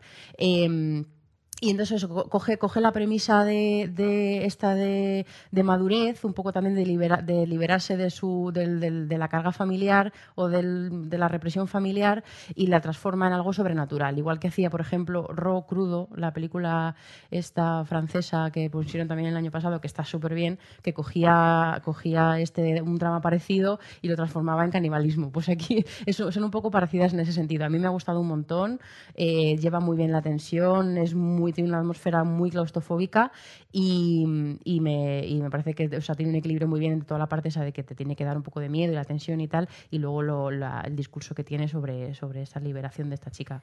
Y nada, muy bien, yo la recomiendo un montón. Muy bien, pues eh, vamos a por más pelis. En este caso, eh, la habéis visto tanto Adri como tú, Javi, pero te pregunto a ti primero este Tragedy Girls. Tragedy Girls es una, una película divertida, curiosa, muy curiosa, del, eh, que viene a ser como unas chicas que intentan, como una Scream 2.0, por así decirlo, um, de unas chicas que intentan hacerse famosas eh, con su canal de YouTube o con su, su canal de Instagram, contando cosas sobre misterios y asesinatos. Entonces, eh, pues eh, como no encuentran muy bien cosas que puedan pasar, pues ellas quizás aceleran este proceso, ¿no? Por así decirlo. Y, y bueno, pues eh, acabamos viendo una, una historia que, que a- acaba siendo muy divertida, muy gamberra, muy, muy, muy sanguinaria también. Mm. Y bueno, pues eh, ya os digo, más o menos si os gustó la, la saga Scream, pues esta es una especie de Scream moderna, eh, muy dinámica, muy divertida, muy, bueno, por así decirlo, que tiene todo esto. ¿Qué te pareció a ti, Adri? Sí, yo, vas lo que estabas diciendo tú, hombre, No, no, me puede parece... ser. Habéis coincidido en una película. ¿Qué está pasando? No me pareció tan tan gamberras como más facilona, por ejemplo, Ah. que hemos mandado, tal, pero bueno, que me lo pasé bien, es muy simpática y como dice Javi, la referencia más fácil es la de Scream, un poco un Scream en la era del hashtag y ellas están muy bien, graciosillas y, y de estas que se ve bien en el festival y que aplaudes y te ríes con, con la resu- lo resueltas que son estas muchachas. Vale, habéis coincidido, pero lo justico. Pero un ¿eh? poquito. Tampoco- No, no, a ver, está bien, ¿eh? pero no tampoco... mm, En este sentido, mejor no mandar.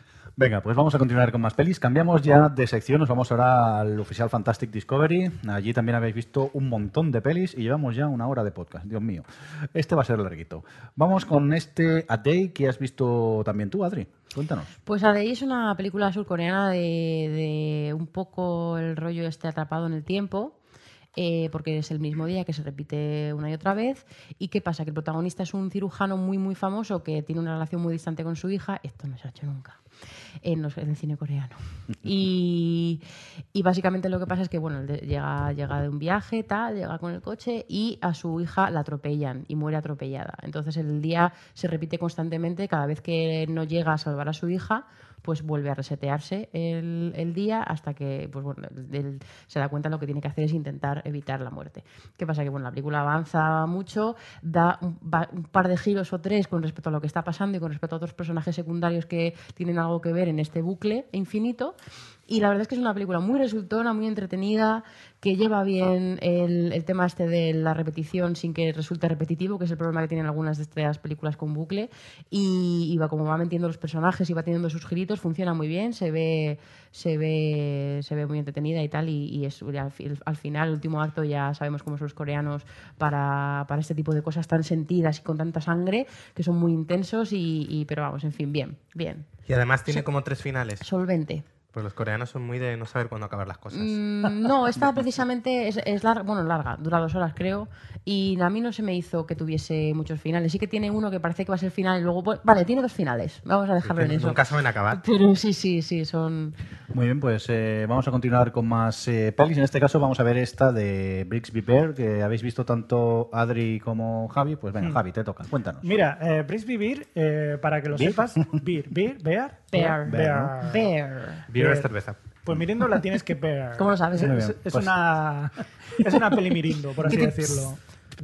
Es una peli miriendo. Esto es Es una peli perimirindo. Tengo un vaso en la mano, te lo puedo tirar a la cara, a ver qué vas a decir. Pero, tío. Que me das miedo. No, hombre, que es una comedia, Lo de- una Vale. comedia muy, muy divertida, que además la hemos visto, ha funcionado maravillosamente bien. aquí en el total festival. al final. La gente se lo ha pasado pipa. Yo también no me esperaba mucho de esta película, porque decía, hostia, la forma está, pero verdaderamente está muy bien. Tiene actores como Claire Danes, como Mark Hamill, como Greg Kinnear, y cuenta la historia de, de un chaval eh, de 25 años que ha estado viviendo durante mucho tiempo Toda su vida. Toda su vida, claro. Toda su vida ha estado viviendo en un mundo en el que mm, fuera estaba todo, eh, digamos, en un búnker, ¿no? Entonces, cuando sale otra vez a la vida, lo único que ha conocido es una serie de, de animación que se llamaba The Brixby Bear, que, Bear, que es Bear. un oso, ¿no?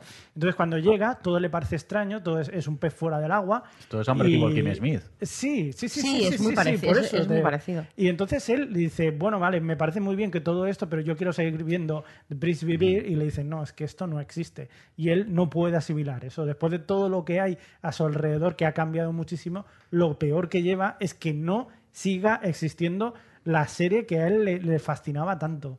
Y es una oda tanto al, al friquismo, a la naturalidad, al aceptar la- lo- los diferentes que somos. Es una película muy, muy happy, que te lo pasas muy bien. Y, y es eso que estábamos hablando, Adri, que estas películas a veces, según cómo se tomen, igual no son muy bien vistas aquí, ¿no? Porque... Claro, porque es una peli que tiene cinismo cero. De hecho, es una peli anticinismo. Sí. Porque realmente es, es- la referencia de Kimmy Smith es muy acertada, porque realmente lo que le pasa al chaval es que él sale, sale de un mundo en el que eh, lo- la, gente con la que vivía, que no- bueno, los que le raptaron, eh, porque la película empieza así, le- son sus raptores, y aparece la- el FBI, y él no sabe qué está pasando, y es como es que así fuiste raptado cuando eras bebé, y entonces él sale al mundo real. Y entonces, claro, él ha vivido en un mundo perfecto, con muy infantil, tiene 25 años, pero realmente es muy infantil él.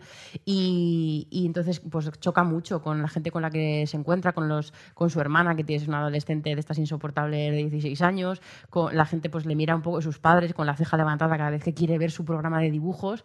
Y, y es, pues, la, reacción es muy áspera de la gente al principio. Es como, a ver, chaval, los pies en la tierra. Entonces es una peli con un espíritu, pues eso, muy anticínico, muy de, de eso, de, no tener miedo a ser inocente, de no tener miedo a ser quien eres y, que, hacer el ridículo y sin importar lo que te guste o como quieras ser o como tal. Entonces la película coge algo que realmente es muy trágico porque le pasan varias cosas trágicas a lo largo de la película y sabe darle la vuelta y meterle ahí una dosis de optimismo que eh, está siempre con la sonrisa en la cara. Yo me lo he pasado muy bien. De hecho, tenía al lado un chico que me ha dado la película porque no, no se callaba, de estos que estaba todo el tiempo haciendo ruiditos. Cada vez que decía una frase decía, "Hmm, oh, hmm". O sea, reaccionaba absolutamente todas las frases. Me estaba viendo, y al principio hablaba, hasta que le he dicho, le he hecho un poco un ch y ya, solo, ya he dejado de hablar, de decir pa- palabras, ya solo hacía ruiditos, que ha sido bueno, un, un, un improvement en esto.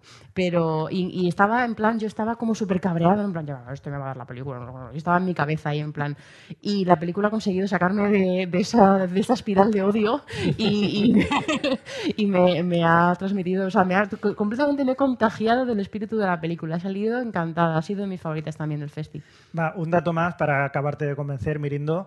Eh, está producida por Lonely Island Sí. eh, eh, Classics. Classical- Classics. Sí, es el grupichi de Andy Samberg Sí, sí, sí. y toda esta gente. Que aparece también por ahí un papelito pequeño, pero sí, Sí. sí, te gustará, Mirindo. Bueno, supongo que tomaremos nota y cuando tengamos oportunidad le echaremos un vistazo a, este, a esta Brixby Bear. Seguimos con más cosas. Este Killing Ground que has visto tú también, Javi. Sí, sí, sí, también una película de estas de terror australiano muy típica, que básicamente el terror australiano acaba siendo de gente que mata a otra gente. Y esta va por, por el estilo, o sea, gente muy lunática, pues una pareja que se va, típica pareja, que igual que decía Alex, que te vas por un atajo, pues también se van a un atajo, se van a un sitio, eh, pues en un lago muy bonito, y bueno, solamente hay una tienda de campaña donde hay una familia. Bueno, pues ellos, esa pareja, se quedan allí y lo van pasando muy bien y pues nada, un día de repente aparecen, oye, y la familia esa, solo aparece el niño, el niño y los otros qué ha pasado y qué ha pasado y qué ha pasado y empiezan a pasar cosas muy malas, de gente muy mala que hay por ahí. Y, y eso, lo pasas mal, ¿eh? Sí. Yo debo deciros que verla. lo pasé mal, lo pasé mal con esta peli y había momentos eh, duros, había momentos durillos y bueno, pues eso, que lo veréis. Sí, lo- lo- yo la recomiendo. Recomiendo, si- depende si lo que queráis sufrir o no, pero está muy bien.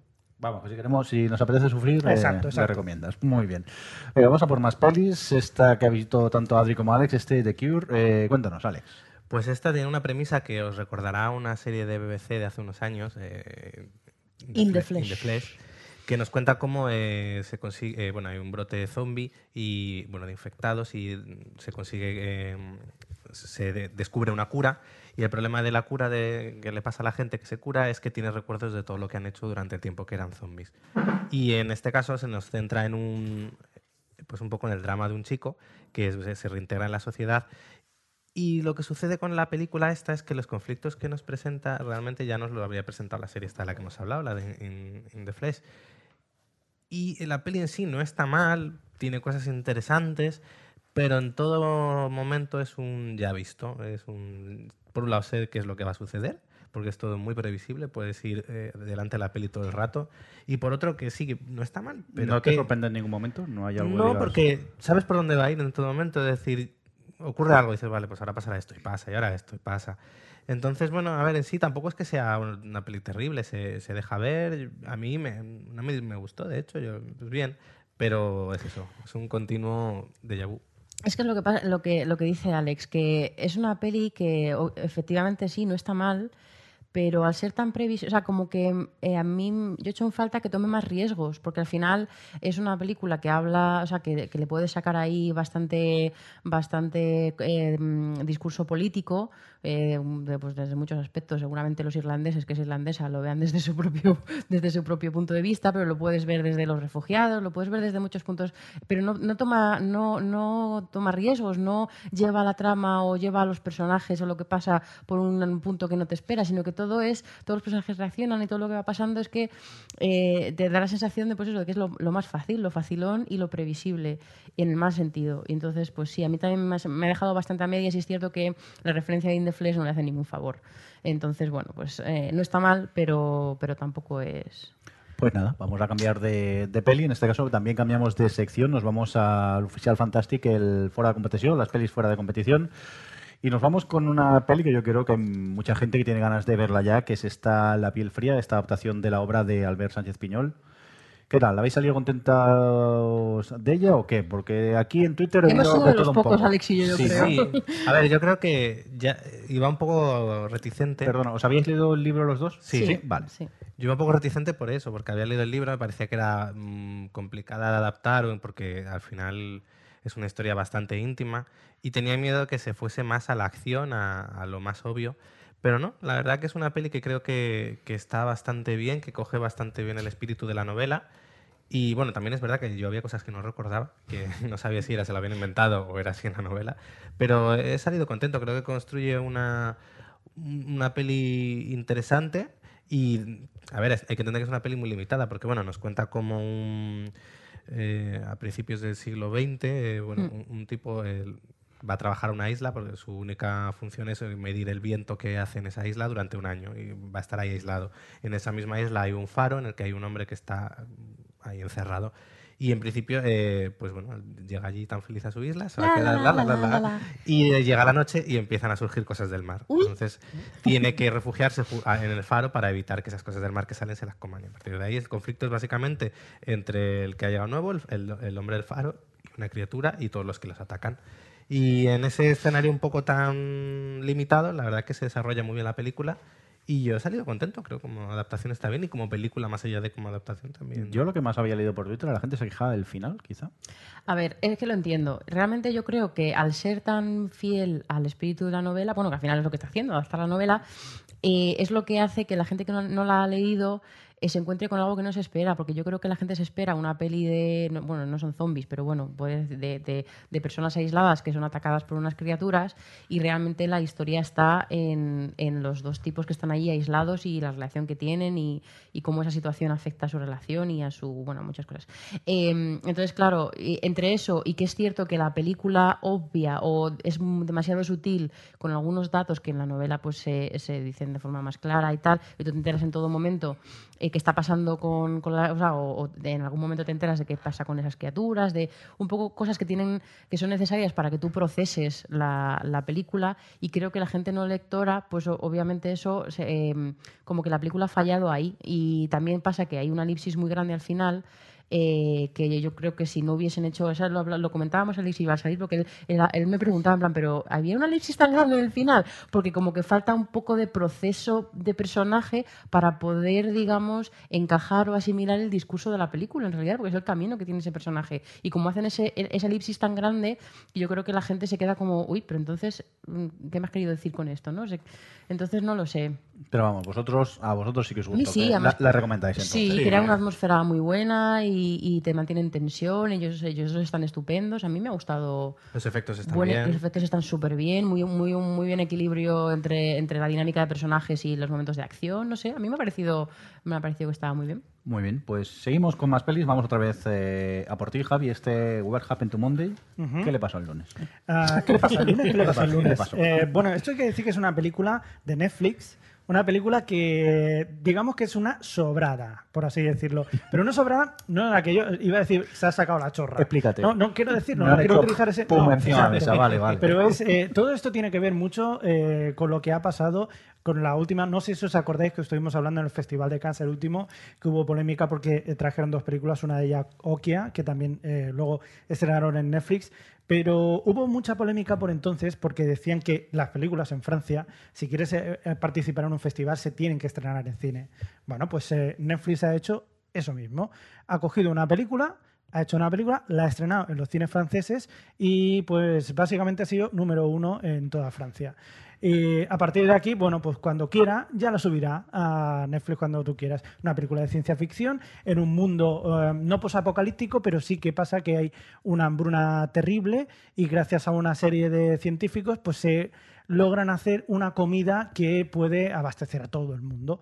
Problema de eso, pues eh, que lo que acaba pasando es que hay una masificación de gente, porque esa alteración en la comida provoca que la gente tenga no un niño, sino muchísimos niños. Entonces, claro, hay un momento en el que ya no es, ya no se puede aguantar todo, y lo que pasa es que hacen una restricción de hijos y solamente se puede tener uno. Partimos entonces de eh, una mujer que muere al dar a luz a sus ocho hijas, a sus siete hijas. Eh, el abuelo, en este caso, pues se mantiene en secreto y a cada una de ellas le pone un- el nombre de un día. Como son siete, pues un día. Entonces, lo que hacen esas siete es vivir la vida de una sola. Entonces, cada una de ellas sale el día que le toca. Hasta que un día, lunes, desaparece. Es que, claro, te toca el lunes. Claro, te toca el lunes, los lunes son malos, tiene que salir al trabajo y no vuelve. Hoy y a partir de aquí se lía todo. es una película muy bien llevada, que tiene mucho ritmo, la protagoniza No- Naomi Rapaz. Sí, que hace de todas, ¿no? El Hace de al todas. sábado es a quien más querían. Os recordará mucho a la serie esta que estábamos hablando, ¿cómo se llamaba? Esta que también hacía múltiples... Orphan la- Black. Orphan Black. Orphan Black, vale. Pues el rollo de este de que utiliza diferentes personajes, o sea, es siempre lo mismo y tal. O sea, que, que hace diferentes personajes.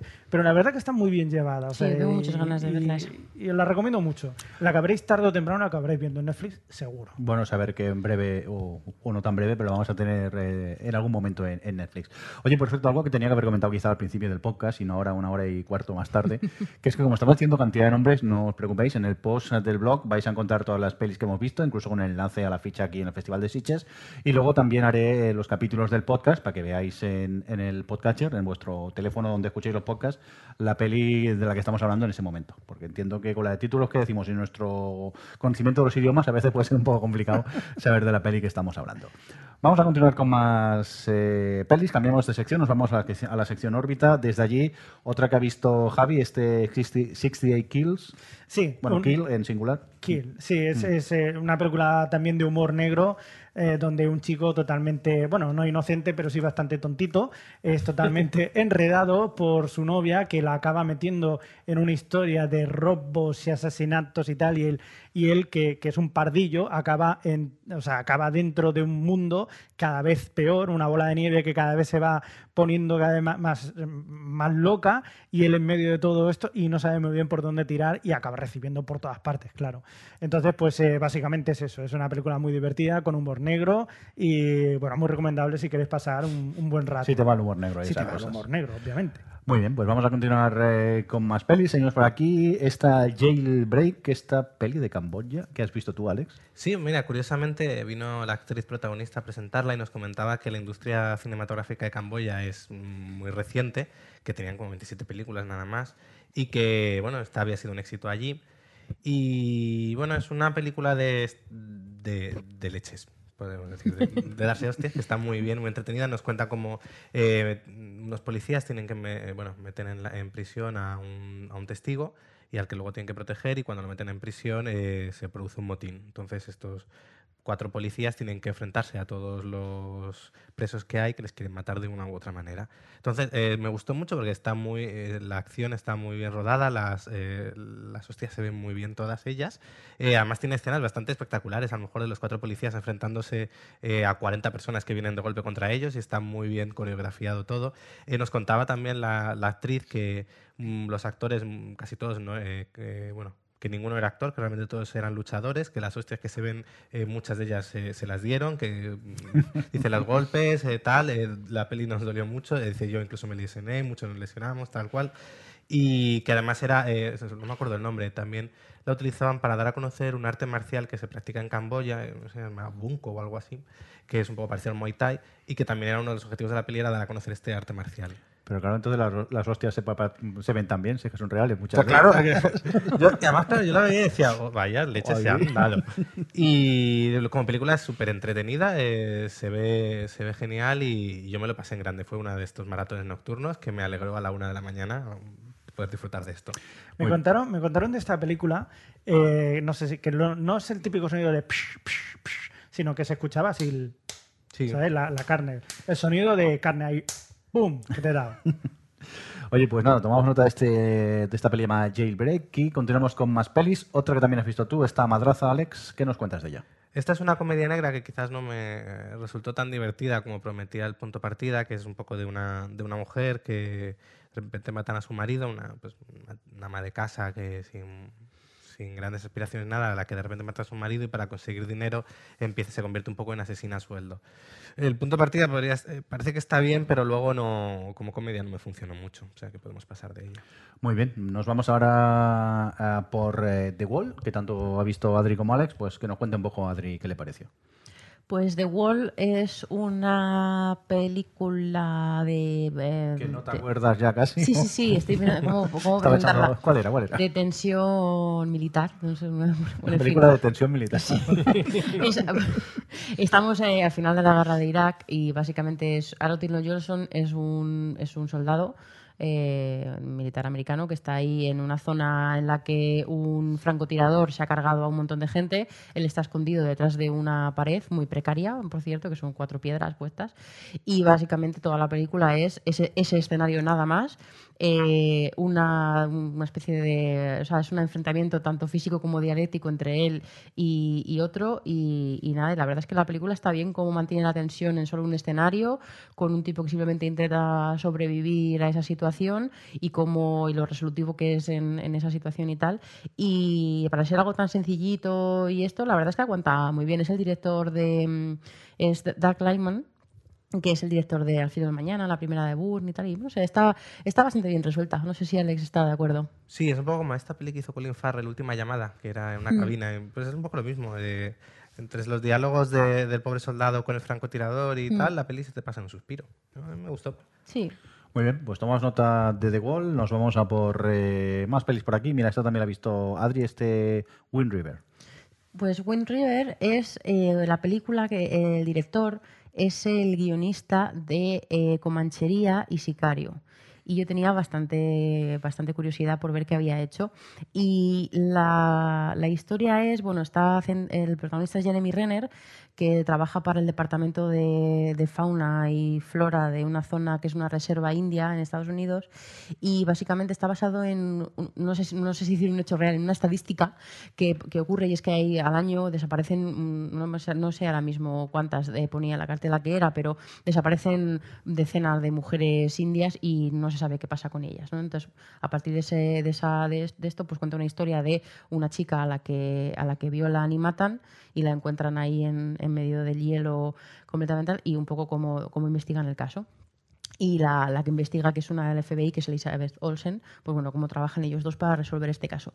Y a mí la verdad es que se me, quedó, se me quedó un poquito corta, porque es una película, es un buen thriller, que está muy bien llevado, pero me parece pues eso, un thriller, un thriller policíaco mmm, demasiado al uso para tener elementos tan interesantes como es esa reserva india, cómo funciona, porque te deja caer con pinceladas que tienen pues su propio, su propio policía, su propio funcionamiento, sus propias leyes, sus propias, bueno, como lo tienen ahí organizado, que, que las reservas están muy controladas, y, y no aprovecha eso, no aprovecha ese entorno, no te muestra mucho a las familias y cómo afecta eh, lo que pasa con estas chicas a, la familia y tal. Te lo muestran con la madre de la chica que ha desaparecido en este caso, pero, pero nada, tiene una secuencia nada más. Y como que echo de menos que construya algo un poquito más interesante, ya que está denunciando un caso real pues, pues muy trágico y muy asqueroso y muy lo peor y que pase esto y. O sea, como que está tomando un, un tema muy importante y está haciendo algo como muy convencional con ello. Y me esperaba, la verdad, algo, y creo que, pues eso, que podía haber sido una película mucho más memorable que lo que es que, bueno, pues está bien, ¿eh? está bien escrita, está muy bien llevada, ellos están todos bien, pero que como que tengo esa, ese pero para Wind River. Quizá el hype de sus pelis anteriores... Puede ser, no, pero no, ya no, no, le, no es por eso en realidad, es, es porque después de ver la película y después de ver el caso que trata y el entorno en el que se mueve, creo que, pues un poco como The Cure, que, tienes una situación interesante con la, en la que podías ir un poquito más allá y, contar cosas más originales y al final se ha quedado pues, en un thriller solvente, pero muy normalito, o sea, como muy de lo de siempre. Muy bien, pues vamos a continuar eh, con más pelis, eso sí, vamos a cambiar de sección, nos vamos a por Novas Visions One. Y para ello nos vamos directamente a este Dave Made a Maze, Dave hizo un laberinto o algo así. Sí, sí, sí. sí que sí, viste sí. tú, ¿no, Javi? Efectivamente. Mira, uh, Merindo, te voy a decir otra cosa. Esta es otra peli Merindo. También, efectivamente. Otra. Mira, no tengo tiempo, no me recomiendes más películas, por es favor. una comedia, o sea, a ti te gustan las comedias. No, sí, yo... Y esta es muy curiosa, una comedia de, no sé, muy baratita, una comedia muy baratita, fantástica, muy baratita, muy de cartón y nunca mejor dicho, porque en este caso hablamos de, Dave, un, chico que vive pues, con su pareja en un apartamento en el que él siempre intenta hacer algo, siempre, pero nunca le sale. Es un tipo muy creativo porque nunca ha conseguido acabar nada.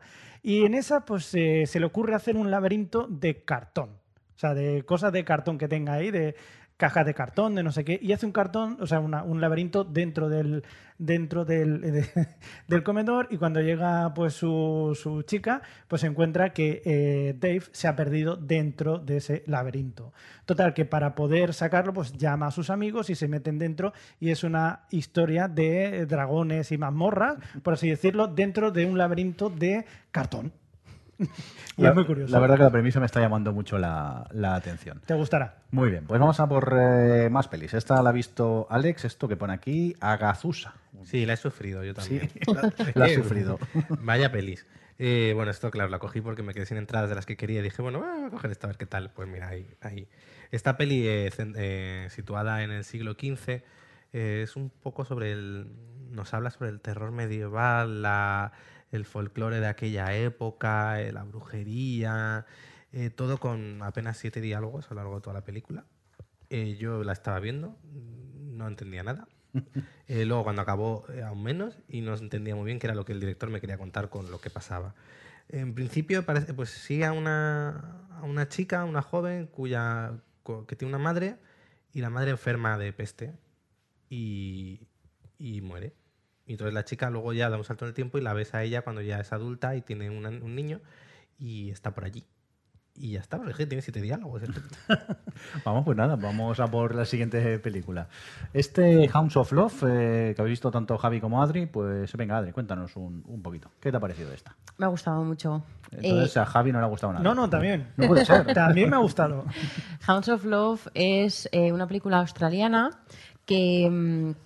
Es bueno pues es, espera, en... espera, espera, Adri. Si es película de terror australiana, es de gente que está muy mal de la cabeza que se dedica a matar a otros, ¿no? Efectivamente, eh, encaja, encaja, ¿Y, todo y, encaja. ¿Y van por un atajo? No van por ¿No? atajos, pero bueno. Eh, es una película australiana que iba a decir yo, bueno, que, que es, entra dentro del género de chica secuestrada y maltratada Pero en este caso, bueno, pues esta es en los 80 y, y, bueno, tiene lugar en un suburbio y tú ves como una, pues coge, eh, secuestran a una chica joven, una pareja que se dedica a esto, a secuestrarlas, violarlas y luego matarlas y tirarlas a la basura. Bueno, no, las enterraban en, el, ahí en un bosque. Bueno, y, y ya está, y es- ese es el resumen de la película, ¿eh? No me la estás vendiendo mucho, ¿eh? Así. No, eh, está muy bien porque al final es una película que, que- eh, que toma todos los elementos, o sea, las dinámicas del patriarcado y del efecto que tiene el patriarcado tanto sobre las mujeres, sobre todo, eh, tanto como, y también de los hombres, porque bueno, el, el- tipo de la familia, bueno, el marido que, secuestra y tal también tiene su propia su propio rollo de masculinidad, eh, pero, pero eso, que coge todas esas dinámicas y las resume todas en esta película que tiene pues seis personajes y lo hace muy muy bien, porque también, bueno, la madre de la chica que secuestran pues es una, ha huido de un, de un marido abusivo y, la, y bueno, defiende mucho su libertad y su hija la desprecia por ello, y, o sea, como crea unas dinámicas muy interesantes eh, y, y luego, eh, además que eso, que tiene una- un equilibrio muy guay entre toda esa parte de discurso y la parte de tensión, que además tiene un tercer acto de estos de morderte las uñas porque, porque está súper bien llevado. Y, y luego eso de, de dirección a mí me dejó muy sorprendida porque eh, es una película que eh, pasan muchas cosas fuera de campo y que elige muy bien la violencia que te muestran y en qué momento te la muestran. Y luego en otros momentos simplemente te transmite cosas con objetos, con una cerradura, con unas niñas jugando al baloncesto en falda, con, o sea, con detalles muy, muy concretos y muy y además que te los pone ahí como en cámara lenta y tal. Tiene como una narrativa, narrativa visual muy interesante y nada, me sorprendió un montón. Me esperaba como la típica eh, eh, película de chica secuestrada y, y nada, me encontré con una cosa súper interesante. Eh, coincido contigo, Adri. También, eh, quizás la parte más interesante de esta película no es el caso de chica que intenta, que hay muchos y tal, sino en el, en el hecho de uno de los secuestradores, que es en este caso una, la mujer, mujer, sí. eh, que además la actriz lo hace de maravilla, Mm. eh, es centrarnos muy bien, o sea, centrarnos en, en el, en el hecho de, de por qué llega a hacer eso. Claro. Y, y ese es el, el- básicamente la película, lo más atractivo de ello, es, es ver el proceso de, de esta mujer, ¿no? De por qué llega Claro, a hacer eso, de por- cómo...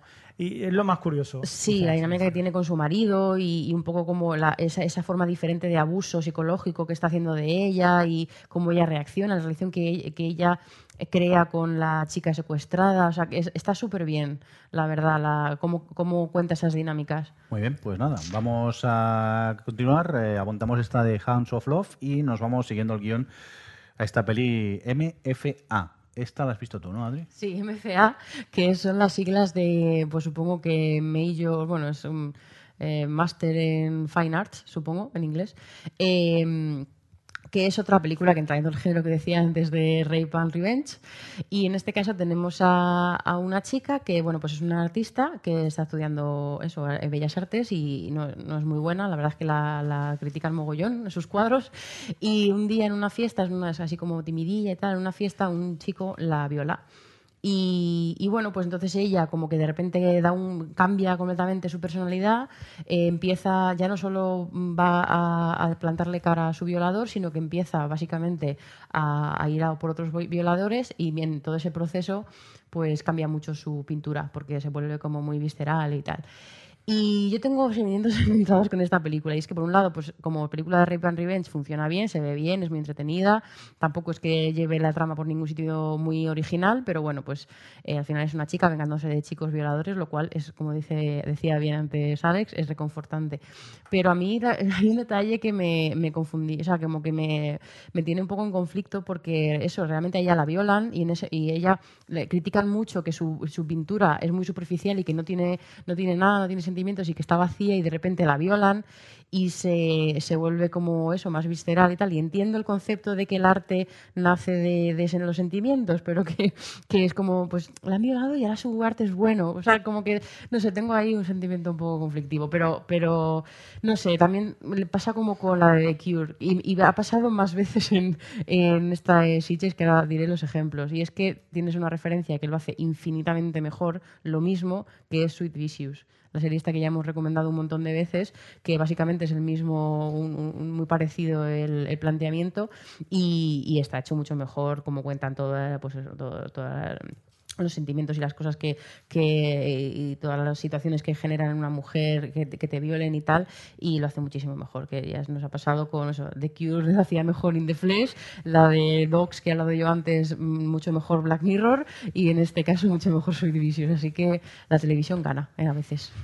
Muy bien, pues Tele 3, Cine 2, 0 y... Oye, una cosa, Sí. por cierto, hablando de- del tema este, hablando de televisión, estuve en la rueda de prensa, como decía antes, de Susan Sarandon y dijo una cosa muy curiosa, le pre- preguntándole sobre Feud, sobre la serie de Feud, eh, le preguntaron si, estaba a gusto con, el tema y tal. Decía, ella contaba que en principio no quería hacer esta serie porque dice, no, no, me atrae. De hecho, incluso la, la misma Betty Davis ya le dijo cuando ella era joven, dice, tú algún día tienes que hacer de mí. Cuando, dice, cuando vaya a hacer una obra, dice, tú tienes que hacer de mí porque te pareces mucho. Y, y al final acabó haciéndolo, pero porque el propio Ryan Murphy tampoco tenía muy claro que iba a salir. Eh, entonces dice, bueno, pues si tú no sabes lo que va a salir, me apunto al carro. Y lo curioso del tema, le preguntaron eh, sobre si el tema de de las mujeres y estaba bien visto. Dice, pues, dice, precisamente aquí, en este caso, la televisión eh, es mucho más atrevida porque permite dar eh, trabajo a, a mujeres de cierta edad que puede llegar a hacer un papel que es mucho más atrevido eh, que lo que puede ser en el cine, que siempre buscan el mismo estereotipo. Ya está. Qué bonito. Qué bonito. Y tenía razón. Ah, que se nota casi una rueda de prensa, Javi. Sí, señor. Venga, que no solo has visto cine. Venga, vamos a por más pelis. En este caso, esta producción brasileña llamada O Animal Cordial, que has visto tú también, Adri.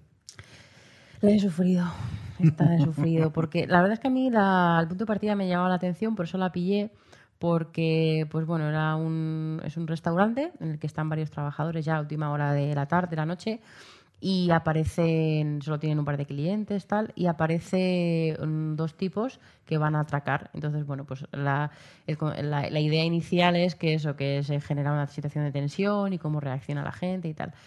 Bueno, pues es, es una colección de tópicos típicos llevados a un, con un tono que se toma súper en serio a sí mismo, con unos personajes que, que no tienen, la verdad es que se reaccionan, que no entiendes por qué.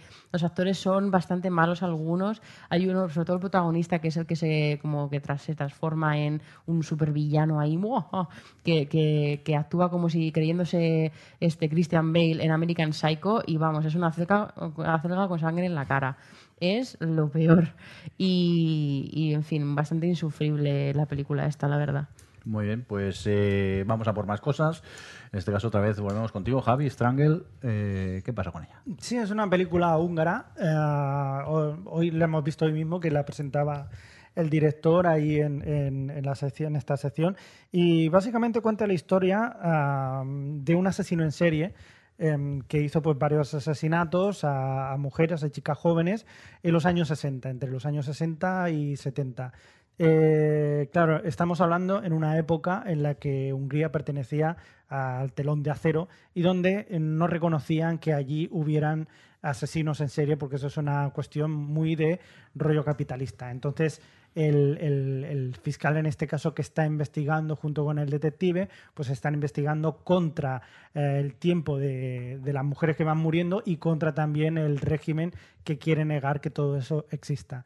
Entonces, eh, la película está bien, está muy bien llevada, eh, muy curiosa, la verdad que está muy bien, tiene sus tramas y tal, pero como decíamos eh, anteriormente, también acabas viendo que hay otras referencias anteriormente que también te llevan a eso y decir, bueno, quizás para eso me quedo con, con la primera, que es eh, una película que también triunfó en el Festival de Sitges hace años, que fue Ciudadano X, Citizen X, que contaba la historia del carnicero de Rostov, Sí. de Andrei Chirilenko. Chiqui- Chiquitano. eh, chi- Chiquitán, no, chiquitán, tin, tin, tan, tiquitán. Tenemos un, un seguidor Sí. de Twitter que, que usa ese nombre. Sí, ya. mierda. Chikatilo. Bueno. Chikatilo, Andrés Chikatilo, exacto. Andrés Chikatilo pues eh, contaba la historia del carnicero de Rostov y en este caso pues se cuenta la historia del caso verdadero que pasó en Hungría y cómo la han ido sirviendo. Yo verdaderamente si no habéis visto eh, este Ciudadano X os lo recomiendo mucho y si no pues eh, este Stranglet también os gustará. Muy bien, pues eh, seguimos con más cositas. ¿Qué más tenemos por aquí? De, de- de Little Hours. Adri, cuéntanos.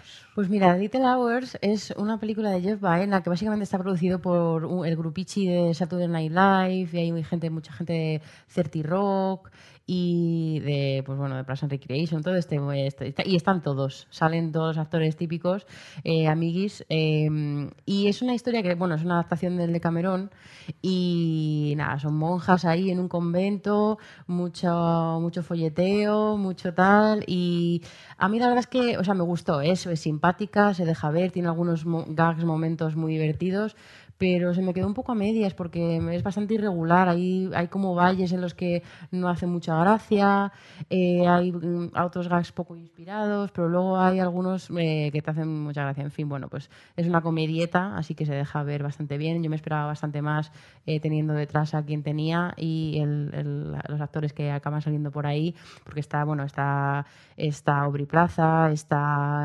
Alison Brie, Dave Franco, está este, el de Portlandia, que Fred Armisen. Fred Armisen, está, yo que sé, el de mm, Parks and Recreation, en serio. Que los amigos han quedado para pasar o sea, semana. y pero van total. ¿eh? Salimos Robin y yo en plan, estos que tenían ahí un, a cuatro duros, ha, ha salido un par de semanas Esto ahí. es eh, como Wet Hot American Summer, que hicieron la película que Sí. era un poco fin de semana, vamos aquí a grabar cualquier cosa. Pero total, estos se fueron a un convento de medio del campo, grabaron unas cuantas secuencias y ala, y se lo pasaron bien un rato. Muy bien, venga, seguimos con otra que también has visto tú, este Thirst Street. Eh, cuéntanos. Mira, mm, lo voy a decir muy rápido. Esta es una película de una chica que básicamente eh, eh, se humilla por amor durante 90 minutos y no hay ningún tipo de elemento fantástico de ningún tipo y no hay nada interesante que te esté contando y es un coñazo. Y encima se llama Thirst Street que yo, tú dices, bueno, en algún momento esta se va a volver loca y le va a matar o algo, hay mucha sangre y esto. Pues no pasa nada. Muy bien, pues nada, vamos a cambiar ya de sección, nos vamos a Novas Visions Plus en este caso. Y Javi, tú has tenido la oportunidad de ver Boys in the Trees, Sí, chicos en el árbol. en los árboles, muy En bien. los árboles, los niños en los árboles. ¿Y qué? ¿Qué tal? Eh, pues es una película curiosa, me sorprendió gratamente porque no me esperaba mucho de ella. Al principio eh, parece la típica película de, del bullying que le están haciendo a un chaval que no quiere no sé qué, pero poco a poco vas viendo cómo verdaderamente detrás de ello hay una amistad que se acaba truncada dentro de todo lo que pasaba, de esa amistad de pequeños, y detrás hay una historia que hace por qué eh, se, se- corta esa amistad, que acaba siendo más adelante en el instituto como un poco apartado ese chaval y, y, bueno, al final cómo lo lleva todo es muy curioso porque acaba siendo una historia basada en Halloween también, todo lo que hay detrás. Muy curiosa. Yo la verdad os la recomiendo. Es que no, no quiero hablar mucho de ella porque al final acaba siendo un poco de spoiler. Tened un poco de paciencia porque eso sí parece que sea un poco lenta, que no va a pasar nada, tampoco pasa gran cosa. Pero sí que es verdad que la forma de contarlo acaba, acaba to- tocándote un poco la patata. Está muy chula. Muy bien, pues eh, vamos a cambiar nuevamente de sección. Nos vamos a por la sección Panorama Fantastic. Desde allí, aquí creo que Alex ha puesto un poco las, boda- las botas de ver bastantes pelis. ¿no? Empezamos con este Devil's Gate, esta puerta del infierno, del demonio. Pues a ver, es que aquí con tanta peli que veo en los maratones nocturnos, ya, Ya no te acuerdas ni las tramas. Eh, bueno, esta es una Devil's Gate, es una peli que sigue que parece que va a ser una cosa y luego es otra. Empieza más una, tipi- una peli típica de a lo La Matanza de Texas, de, de un- unos policías que van a investigar a una granja en la que hay un tipo que parece que está muy loco, que es Milo Ventimiglia, nuestro querido Milo Ventimiglia. ¡No, giro! Y porque parece ser que ha desaparecido su mujer y su hija y su hijo. Han y- huido. Y piensan que, pues, que lo- los retiene o que ha hecho algo malo con ellos. Poco a poco, conforme vas descubriendo de qué va, la peli gira hacia otro género distinto. Y bueno, es bastante curiosa. Yo creo que está mejor la primera mitad que la segunda. La segunda me echaron una cabezadita. Quizás por eso se me... Quizá eran las horas también, ¿no? También, a lo mejor. Pero bueno, es una peli curiosa. Dejémoslo ahí. Muy bien, ¿y esta de fashionistas que también has visto, también es de maratón? Sí, también de maratón. De hecho, eh, esta era bastante terrible y me fui. Porque básicamente al fin era ver a una chica que parece que tiene complejo de. ¿Cómo es estos? Que, que guardan mucha basura. Eh, Diógenes. diógenes. Que parece tener diógenes y su pareja. Y además tienen con ropa. Tiene la casa llena de ropa hasta arriba, todo en cajas. Y además tiene una tienda de ropa de segunda mano. O sea, yo no sé si lo, lo que no se pone lo lleva o lo se lleva lo de la tienda. Y nada, me fui porque tampoco iba a ningún lado. Vale. Pues nada, vamos a seguir con más pelis. Esta Hostile, que te has visto tanto tú como Adri. ¿También de maratón o no? Eh, esta era terrible. Porque yo la llamé cliché la película. Porque es básicamente una película construida a base de clichés. En dos géneros, además. Es verdad, en dos géneros. Por un lado es cliché a lo película drama romántico de los 90 y por otro eh, eh, peli de como de posapocalíptica, también cliché absoluto. Pero cliché a nivel eh, vergonzoso. Era decir, voy a construir una relación romántica entre dos personajes siguiendo los típicos clichés que tienen que ocurrir en en estos géneros. Eh, llega a un punto que, bueno, y todo esto lo sumamos con que luego tiene un desenlace tan absolutamente ridículo que ya es como la guinda al pastel. Sí, de hecho, eh, la gente estaba un poco controlada porque estaban allí los el director y la actriz y el actor, que además es español, el que hace- Perdona, estos siches, ¿eh? Yo he Sí, visto pelis con director. que- Sí, sí, sí, no, pero ya la gente estaba ahí como tal. Y ya en el último acto ya la gente estaba apla- eh, riéndose, aplaudiendo, en plan de riéndose de la película, en fin. Sí, no, er- era un, un absurdo. A ver, sí, es que es lo que dice Alex, que primero estaba toda la parte de flashback romántico, que era una relación absurda que no, había, coger- no había por dónde cogerla. Además, la relación entre ellos dos es que no, no, no era nada creíble, además súper paternalista, eso, con todos los clichés, todas las cosas que le podían pasar, te pueden pasar en un drama romántico, les pasan. Y luego la parte de supervivencia, que realmente se supone que es una película pues, apocalíptica y todo ocurre en un coche ahí en medio del desierto y, y todo lo que pasa, pues eso, lo hemos visto mil veces en las películas de este rollo y... Y luego realmente tampoco sirve de nada todo el rollo posapocalíptico porque no hay ni una reflexión apenas de nada, ni. no El amor, Alex. Sí, bueno, eh, el amor que lo supera todo, pero más Por allá favor, de, es que de es de eso, eh, ni siquiera te, el, el ponerte es decir, el, el flashback en el en tiempo actual y después en esa cosa, cosa posapocalíptica, ni siquiera hay un discurso que lo Mm. apoye en el sentido de, ah, bueno, me querías contar esto. No, es otro cliché más lo que me cuentas. Sí, sí, sí, es. En fin. Pues nada, para, no para más de No, esta no, peli no. que encima no nos gustó. Javi, eh, eh, Bueno. Jackals. Jackals. Pues es otra típica peli de esta de eh, el hijo que ha acabado en una secta y también lo quieren sacar de la secta y después dicen lo de la secta no quieres que te vaya, no te vaya, no te vaya, entonces vienen a por ti y, y te, y te la lían parda. Y todo esto metido dentro de una cabaña en medio del bosque, o sea, como suele ser habitual, o sea que imaginaos pues todo lo que puede pasar, nada bueno. ¿También fueron por un atajo a la cabaña? O... Sí, parece que sí, porque ya sabéis que esto no. Película de terror, ya sabes cómo van estas cosas. Pues sí, es curiosa, es eh, de estas de, de terror malo, ay, que pasan cosas y tal. Es curiosa, tampoco mata mucho, es correcta, por así decirlo, pero poco más. No la destacaría sobradamente. Venga, pues vamos a continuar con más pelis, que todavía nos quedan unas pocas. Esta que has visto tú, Alex, esta Phoenix eh, Forgotten. Pues esto es una especie de, de falso documental en el que seguimos a, la documentalista. Es una mujer que, sigue un poco la historia de su hermano desaparecido, que desapareció cuando tenía 16 años, siguiendo un poco una- unas luces que aparecen en el cielo eh, en, la noche de su cumpleaños. Eh, la historia está contada un poco a través de los eh, de las cosas que le van contando lo- los policías que, que hicieron la búsqueda de su hermano desaparecido y unas cintas que este grabó. Eh, la peli está curiosa, eh, dentro de lo que de lo que es, un poco de esto de falso documental, eh, co- consigue generar curiosidad, un poco de tensión sobre lo que va a suceder, y aunque no inventa nada, eh, se deja ver, y teniendo en cuenta que es una peli que vi en un maratón de madrugada, eh, se agradece. Muy bien, pues eh, vamos a continuar con más pelis. Mira, una que habéis visto los tres, está Replace.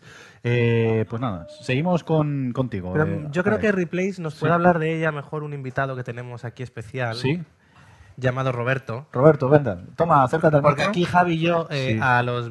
¿Cuánto fue? Media hora, ¿no, Javi? Le dije, nos vamos a tomar, nos vamos a tomar una, unas cervezas y nos fuimos a tomar algo, ¿no? ¿Y esto por qué? Este morro que Y tenéis. en ¿no? cambio Roberto dijo, no, no, a mí me gusta y le dejamos viendo la película. Venga, va, eh, que me estoy mareando tanta gente aquí, tantos micros y todos de pie y tal. Cuéntanos, Roberto. A ver, eh, la, la verdad es que cuando ellos se fueron, eh, genuinamente a mí me estaba gustando la película.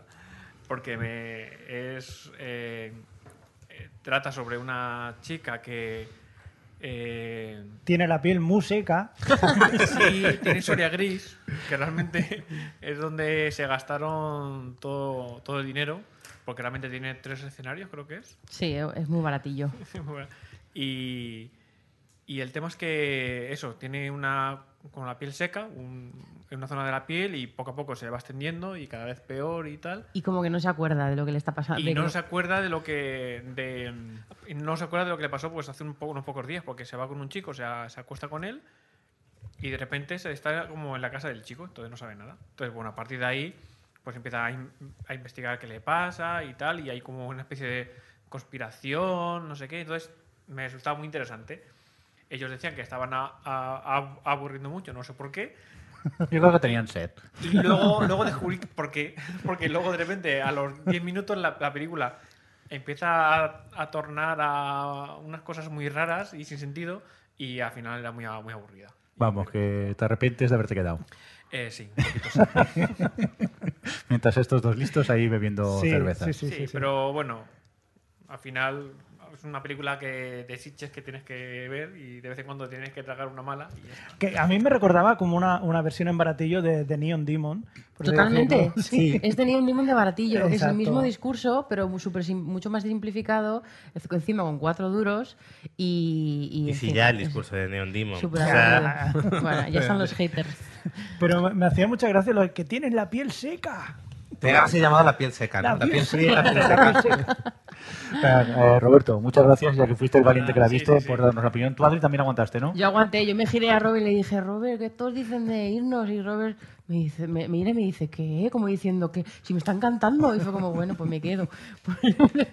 Así que me sacrifiqué las cosas que hago por amor. Qué bonito es el amor. Mientras estos dos golfos bebiendo cerveza. Bien hecho. Venga, vamos a por más pelis. Eh, Adri, vamos a por ti. Esta es eh, Stephanie. Mm, ¿Qué tal? Stephanie, pues Stephanie ¿Sí? eh, es una película si que... sale Anator. Sí, Anna. La protagonista es una niña. Anna hace de la madre de la niña.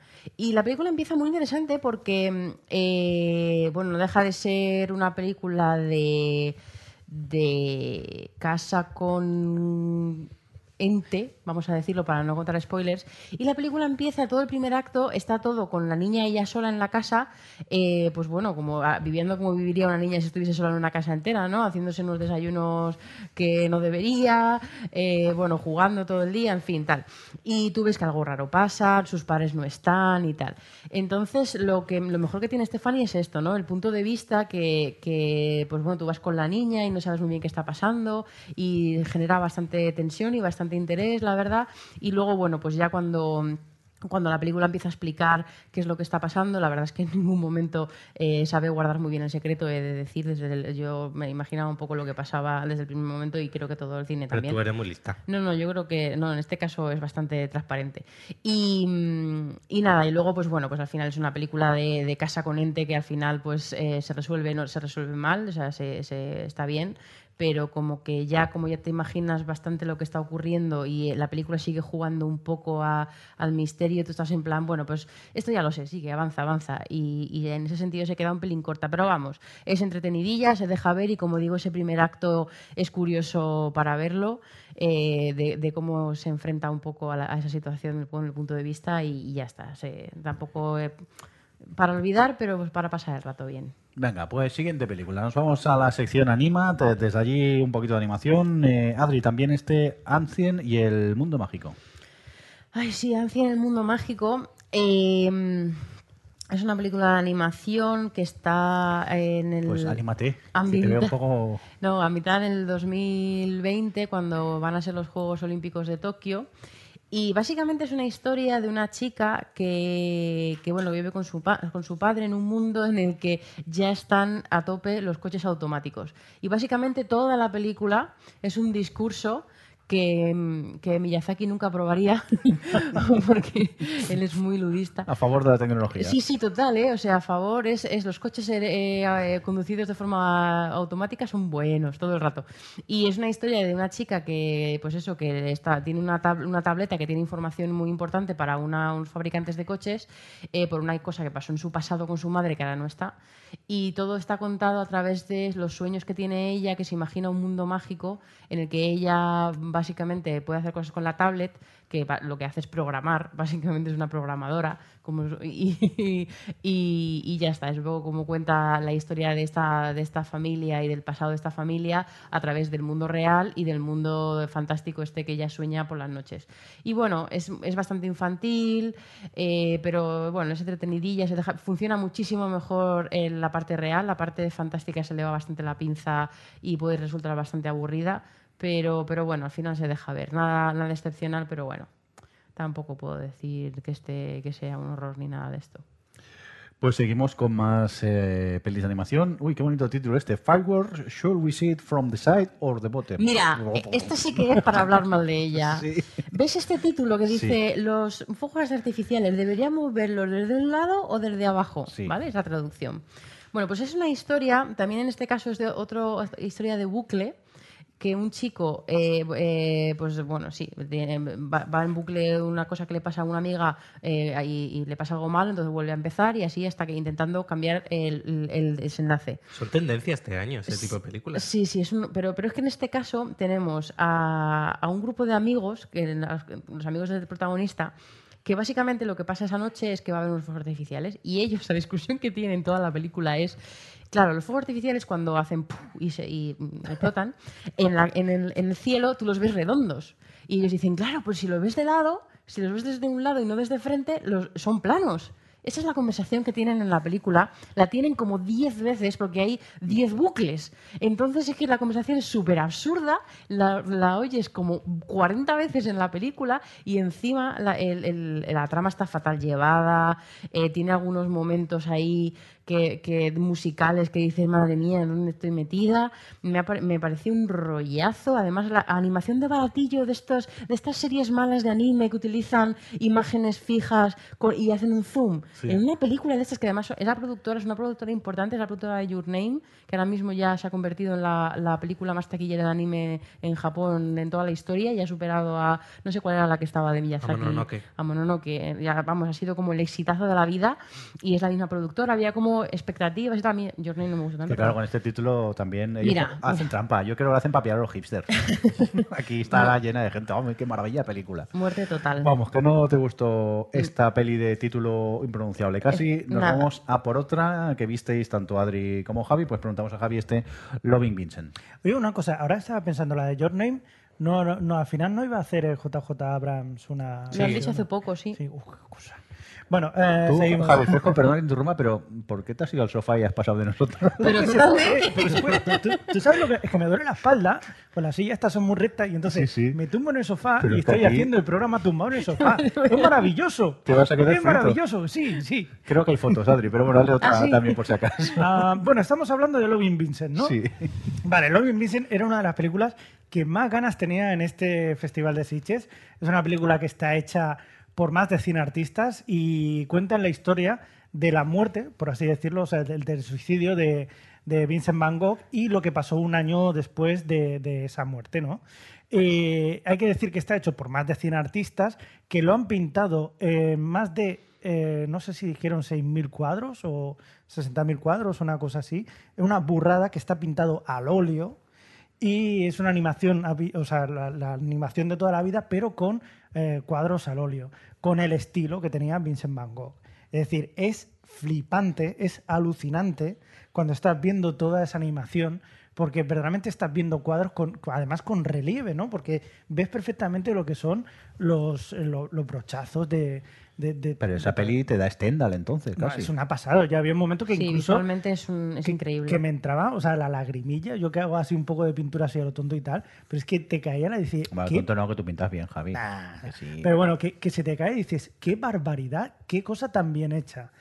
Problema de, de esta película, que es una pasada, pero que la historia acaba siendo muy floja. Vamos, que si visualmente no te atrapa, es una peli durilla. No, no, visualmente te va a atrapar. Vale. eso Sí, seguro. a ver, sí. merece la pena por lo visual solo, porque es que es, estamos hablando de una gente que ha cogido los fotogramas, porque es, un, es rotoscopia, está rodada, y luego encima de los fotogramas han pintado.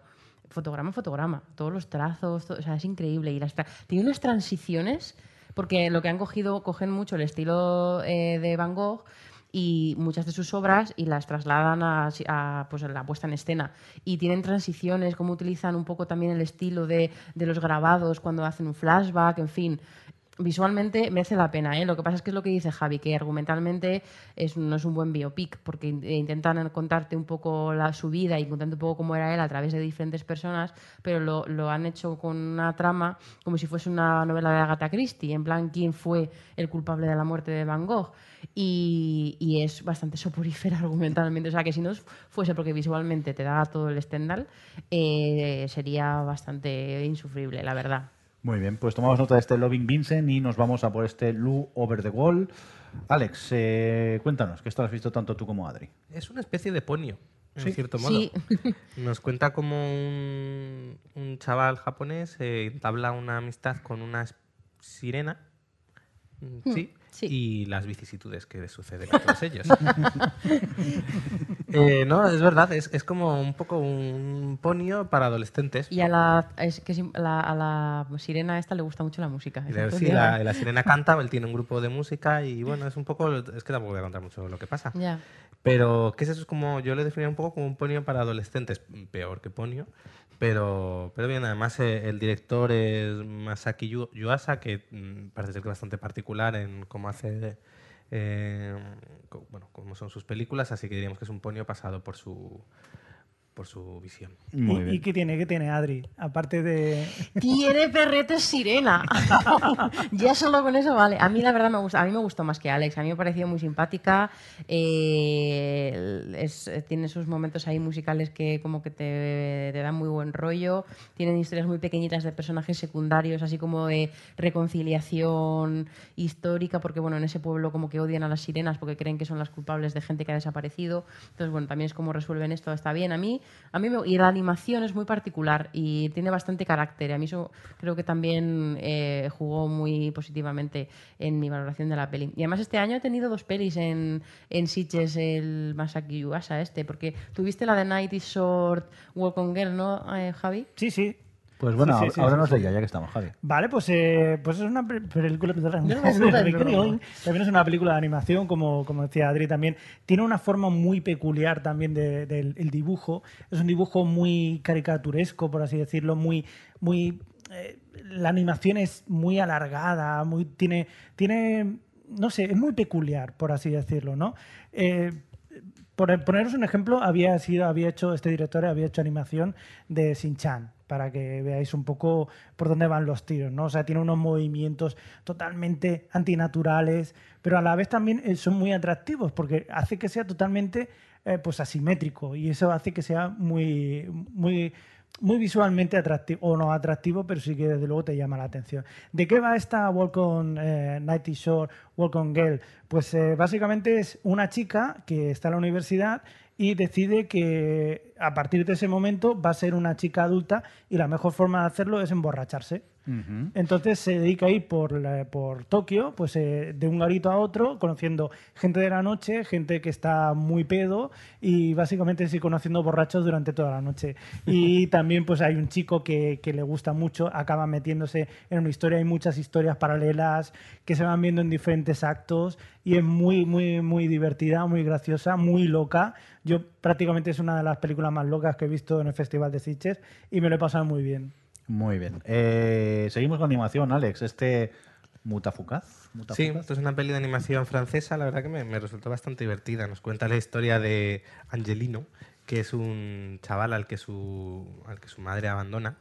Y bueno, un poco parte de la historia es ver que por qué la abandonan. Y bueno, es un, un perdedor que vive en un barrio, en un gueto de su ciudad. Con, con un amigo y de repente le empiezan a perseguir unos hombres vestidos de negro e intentan matarlo. Entonces es un poco el cómo huye y empezar a descubrir que, por qué le persiguen y qué sucede. Es una, ya digo, a mí me resultó una película bastante divertida, bastante loca, la verdad. La, la historia también eh, es bastante loca, pero está muy bien. A mí me gustó mucho. Muy bien. Más animación. En este caso, Tenran Tabú. Adri. Teherán. Teherán. Ah, Teherán. ¿Sabes? Como la ciudad y eso. Muy bien. Pues, Te- Teherán Tabú, disculpa. Gran tabú. No, a ver, es una película que, bueno, es una película eh, alemana, eh, mm, pero claro, clara- cl- claro, claramente el, di- el director que es Ali, Su, bueno, no sé si es director o directora, Ali Susande, probablemente ha tenido que salir de su París, París para contar esta historia. Y es una, una, mm, un poco como le pasa a este, a, a Fari, ¿cómo es? Ah, bueno, em, es una historia que también es una animación hecha con rotoscopia, eso, eh, está rodada y luego está pintada por encima, que es, es un grupo de mujeres que viven en Irán y básicamente te cuenta un poco co- qué, qué supone ser eh, mujer en Irán, que no tienes ninguna, ninguna libertad, que necesitas la firma de tu marido para trabajar, para conducir, para hacer cualquier tipo de cosa, incluso, no, no incluso para... ¿eh? No solo mujeres, porque No tiene- mujeres, luego también tiene tiene- la historia del sí, músico. Sí, va también a eso y que también, le, le- también pues bueno, el músico, pues por ejemplo, no puede eh, tranquilamente publicar sus CDs de forma libre porque tiene que estar eh, aprobados por el Estado y tal, en la República de Irán. Y, mm, y este, bueno, pues es una historia eso de varios personajes y, y la represión y cómo es vivir bajo esa, bajo esa policía de la moral que tienen. Y la verdad es que está bastante bien, todas las historias funcionan muy bien, eh, los personajes son muy interesantes, la animación es, es bonita, es todo así, tiene, tiene la verdad que unos contrastes y un, y un color o sea, bastante saturado, muy chulo. Y, y, en fin, no, se ve muy bien, la verdad. No sé, Sí, la verdad que es una historia que eh, baja bueno, Es un poco frustrante fondos, de ver. ¿no? y bastante sórdida. Realmente Sí. lo que te está contando de prostitutas, de... eh, era una historia que, que entiendes que el tipo obviamente haya tenido que huir de su país Sí. porque, o no estar allí para poder contar lo que cuenta. Eh, a mí me gustó mucho. Muy bien, pues dejamos ya el tema de la sección Animat. Nos vamos ahora por eh, Midnight Extreme. Y la primera que La tenemos por aquí de Alex. es. eh, pues, pero mira, empezamos con Happy primero, este Darkness Racing. Am, sí, una película que os la podéis ahorrar tranquilamente. Vale, pues muy bien, Sí, vamos. la, la típica, no, pero a ver, te cuento un poco de qué va. Pues eh, una casa donde, después de mucho tiempo, donde hubo una serie de sucesos paranormales y tal, unos asesinatos y tal, pues vuelve la, la hija para recuperar unas, unas cosas donde ella vivía antes, se lleva pues a su prima y al novio.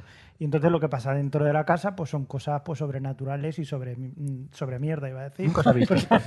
nunca se ha visto. Nunca visto, nunca y- visto. Y, está horriblemente interpretada y horriblemente dirigida. Y bueno, pues, eh, pues nada, si queréis pasar un mal rato, pues ya sabéis. O sea, la mejor peli del festival, me estás diciendo, ¿no? No, no, o sea, cuando digo pasar mal rato, digo Sí, sí.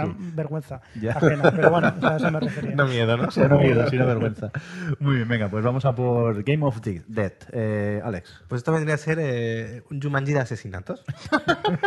es de un, seis chavales que están en, la casa de uno de ellos de fiesta y de repente encuentran en el desván un juego en el que el juego les dice que bueno, tienen que poner la mano sobre el juego, les coge un poco de sangre y entonces les dice que tienen que matar a una persona en el tiempo que va indicando el juego. Eh, bueno, tienen que matar un total de 24 personas eh, en un tiempo limitado. Si cada vez que el tiempo acaba no han matado a alguien, muere uno de ellos le explota la cabeza.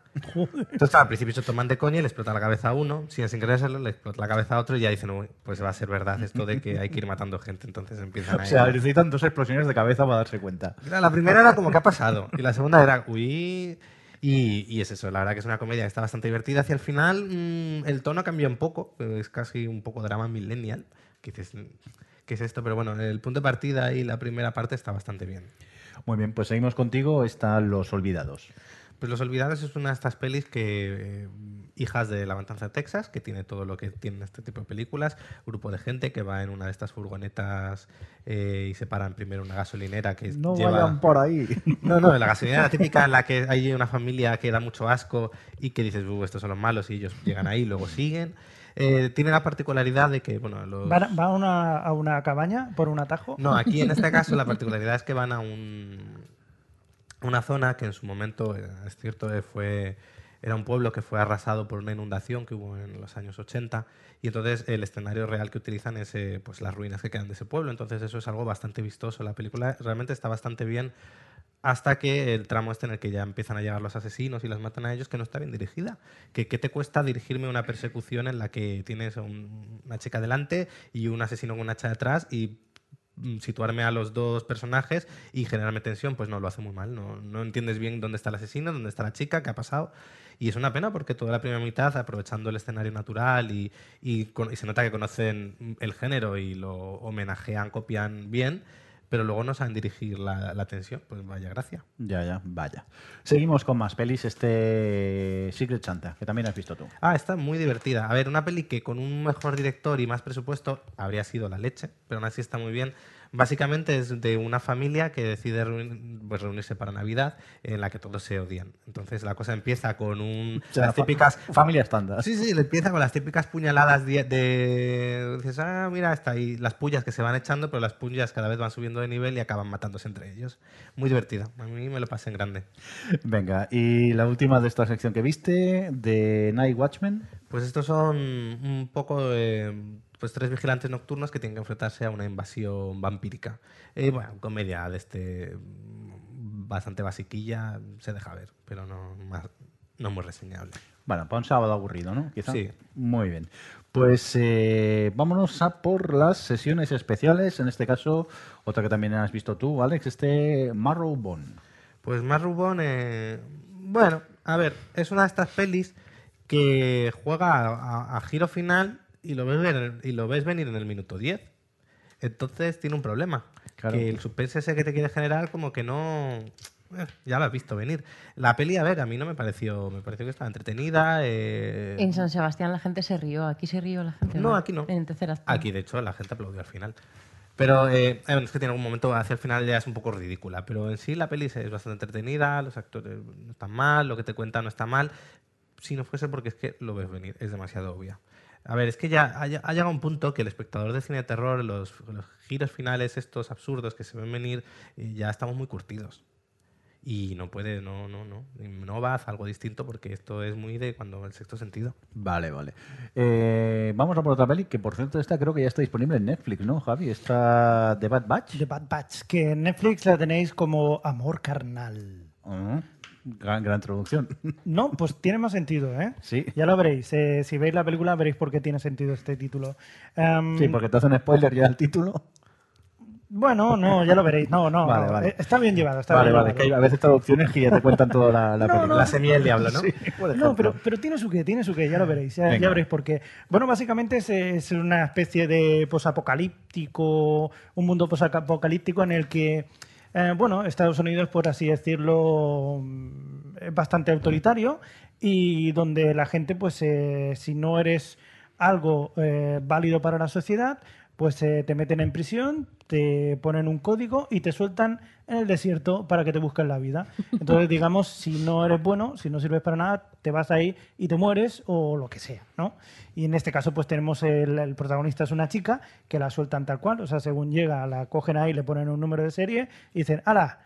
Al desierto que es grande. Fush, fush, fush, fush. Exacto, y te buscas la vida, y efectivamente, eh, la chica se tiene que buscar la vida y lo pasa bastante mal, y estamos siguiendo pues la vida de esta chica ah, o cómo intenta sobrevivir en eso y todo lo que se encuentra alrededor. En todo esto, pues eh, por el camino se va cruzando, pues imaginaos, con el tipo de gente que pueden sobrevivir en ese eh, territorio, en una mezcla entre Mad Max, eh, eh, la matanza de Texas o no sé, un montón de cosas. Mm, Básicamente es esto. Eh, Visualmente es muy atractiva porque ya os digo que, bueno, pues se pasa en el desierto, son unos, es un ambiente muy chulo. Eh, la, o sea, la, la premisa es muy guapa también. Te queda un poco frío por la forma de la resolución, por cómo va saliendo todo. Es un como- rollo, dilo, es un rollo. es un rollete. A ver, podría ser mucho mejor de lo, de lo que es. Esta- es lo que es. O sea, Que le, pasa, le pasó igual a la Ana Lili Amipur, esta, la directora, con la película anterior, la de una chica anda por la noche Sola. Sola. Mira, bueno, mira, esa era una farsa que todo el mundo. Todo visual, o sea, eh, visual. por ser hipster, era Sí, como, sí, no, sí, no sí. es la nueva peli iraní de vampiros, es una. Bueno, Era, un rollo, era un rollo pretencioso, así. Calma, Sí, calma. pues esto puede ser, puede ser igual. Para verla en Netflix tranquilamente en 4K y tal, bueno, pues Ah, está. está en 4K, pues venga. Entonces sí, ¿no? Vamos a ir acabando el podcast, que tengo que ir a verla. Venga, antes de, de ir acabando, cortos. ¿Quién ha visto cortos animados por aquí? Mira, he visto cortos yo. Es algo que veo, hago todos los años y yo creo que voy a dejar de hacerlo porque el, el año pasado ya pasó que el nivel era bastante flojillo, pero es que este año el nivel ha sido todavía más flojo. En la primera tanda siempre los ponen en dos sesiones, eh, todos, dos sesiones únicas. Y la primera tanda tenían un par o tres que se salvaban. De hecho, hay uno que se llamaba The Nose que me gustó bastante. Pero la segunda tanda fueron todos soporíferos. Ni siquiera. Hay una cosa que me gusta ver cortos de animación aquí, y es que normalmente pues aprovechan premisas de ciencia ficción para contar cosas chulas, o si no, por la animación original que hace la gente, que se busca las vueltas para hacer animación diferente, porque suelen tener poco presupuesto y tal. Y por ese sentido, pues me llama la atención. Pero es que este año ni siquiera por eso, ni siquiera por la animación o por premisas o por tal, eh, me ha decepcionado muchísimo el, el tema de los cortos.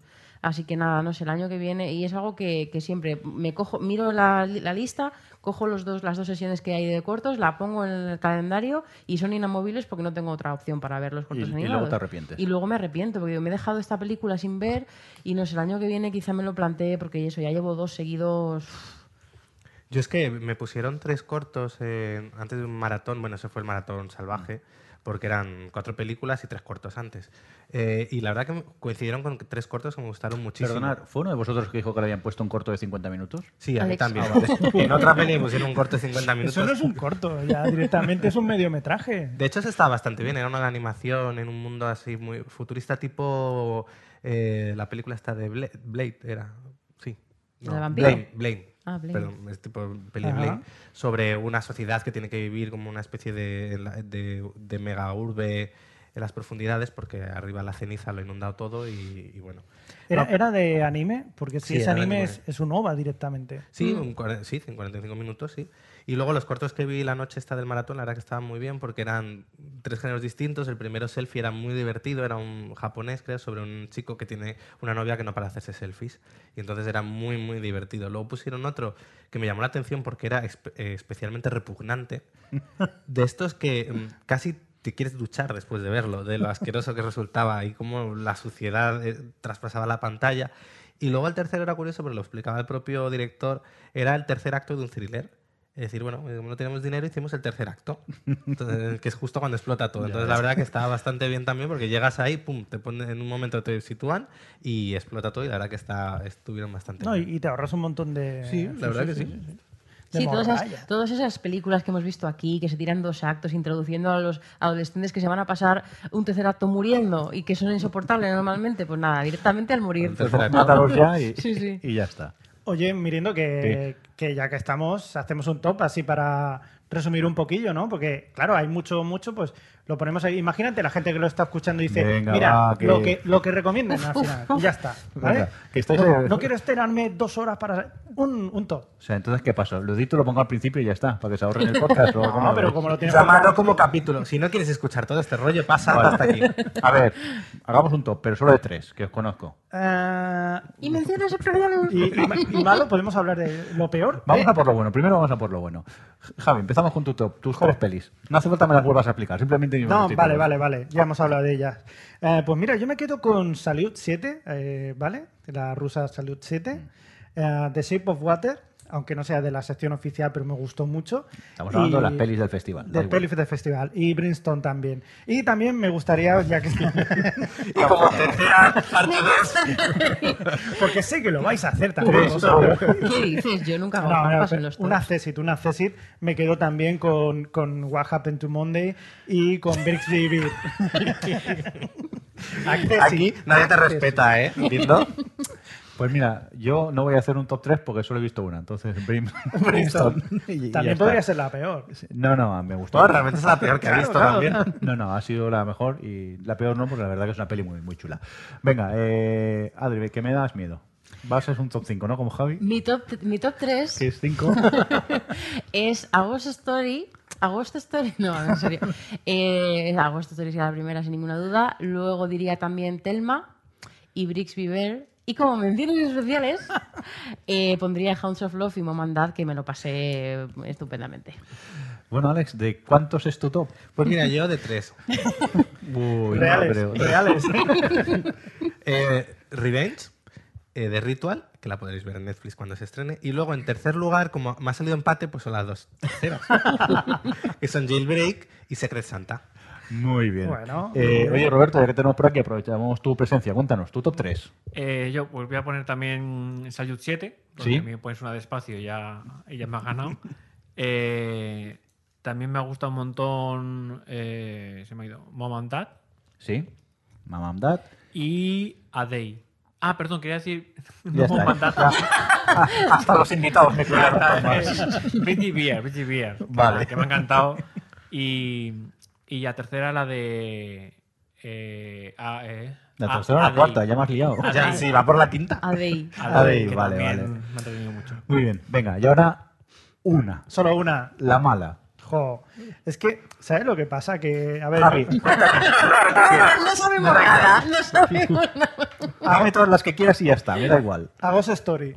¿Ya? Ya está, ya está. Lo tenía que decir, lo tenía que decir. A ver, era obvio, era obvio que iba a decir eso.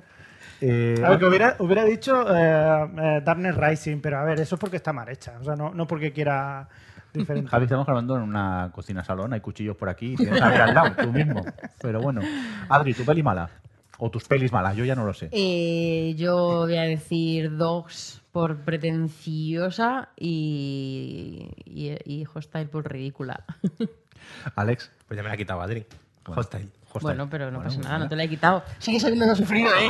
También es verdad. Y Roberto, ¿tú te atreves con alguna? Sí, ya que Adri ha dicho la de Dogs, yo voy a decir la de O Animal Cordial, que también fue bastante rollo. De hecho, Robert, he de decir que igual que vosotros os fuisteis en replays, Robert se quería ir de O Animal Cordial y yo era como, no, la voy a acabar para poder defenestrarla con razón, habiéndola visto de principio a fin.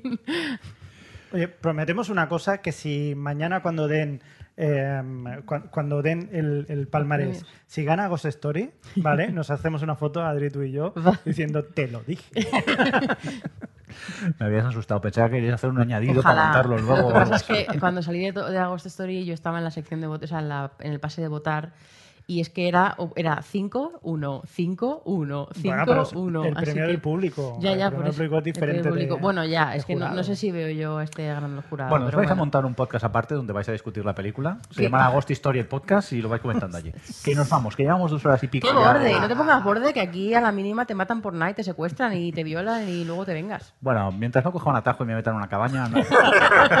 aunque, aunque bueno, donde he tenido que aparcar da un poco de miedo. Espero que me acompañe. Acabáis de resumir el, el Festival de Sitges en, en nada, en dos frases.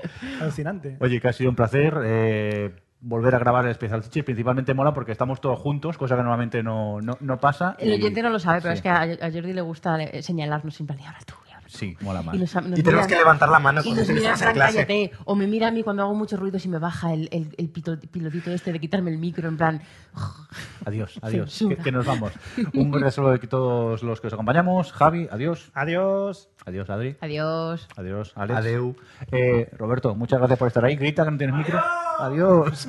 Y un cordial saludo de quien nos acompañó, el que solo ha visto una peli en todo el festival, el señor Mirindo. Venga, hasta luego. Adiós. Adiós. O Televisión Podcast, el podcast de la cultura audiovisual.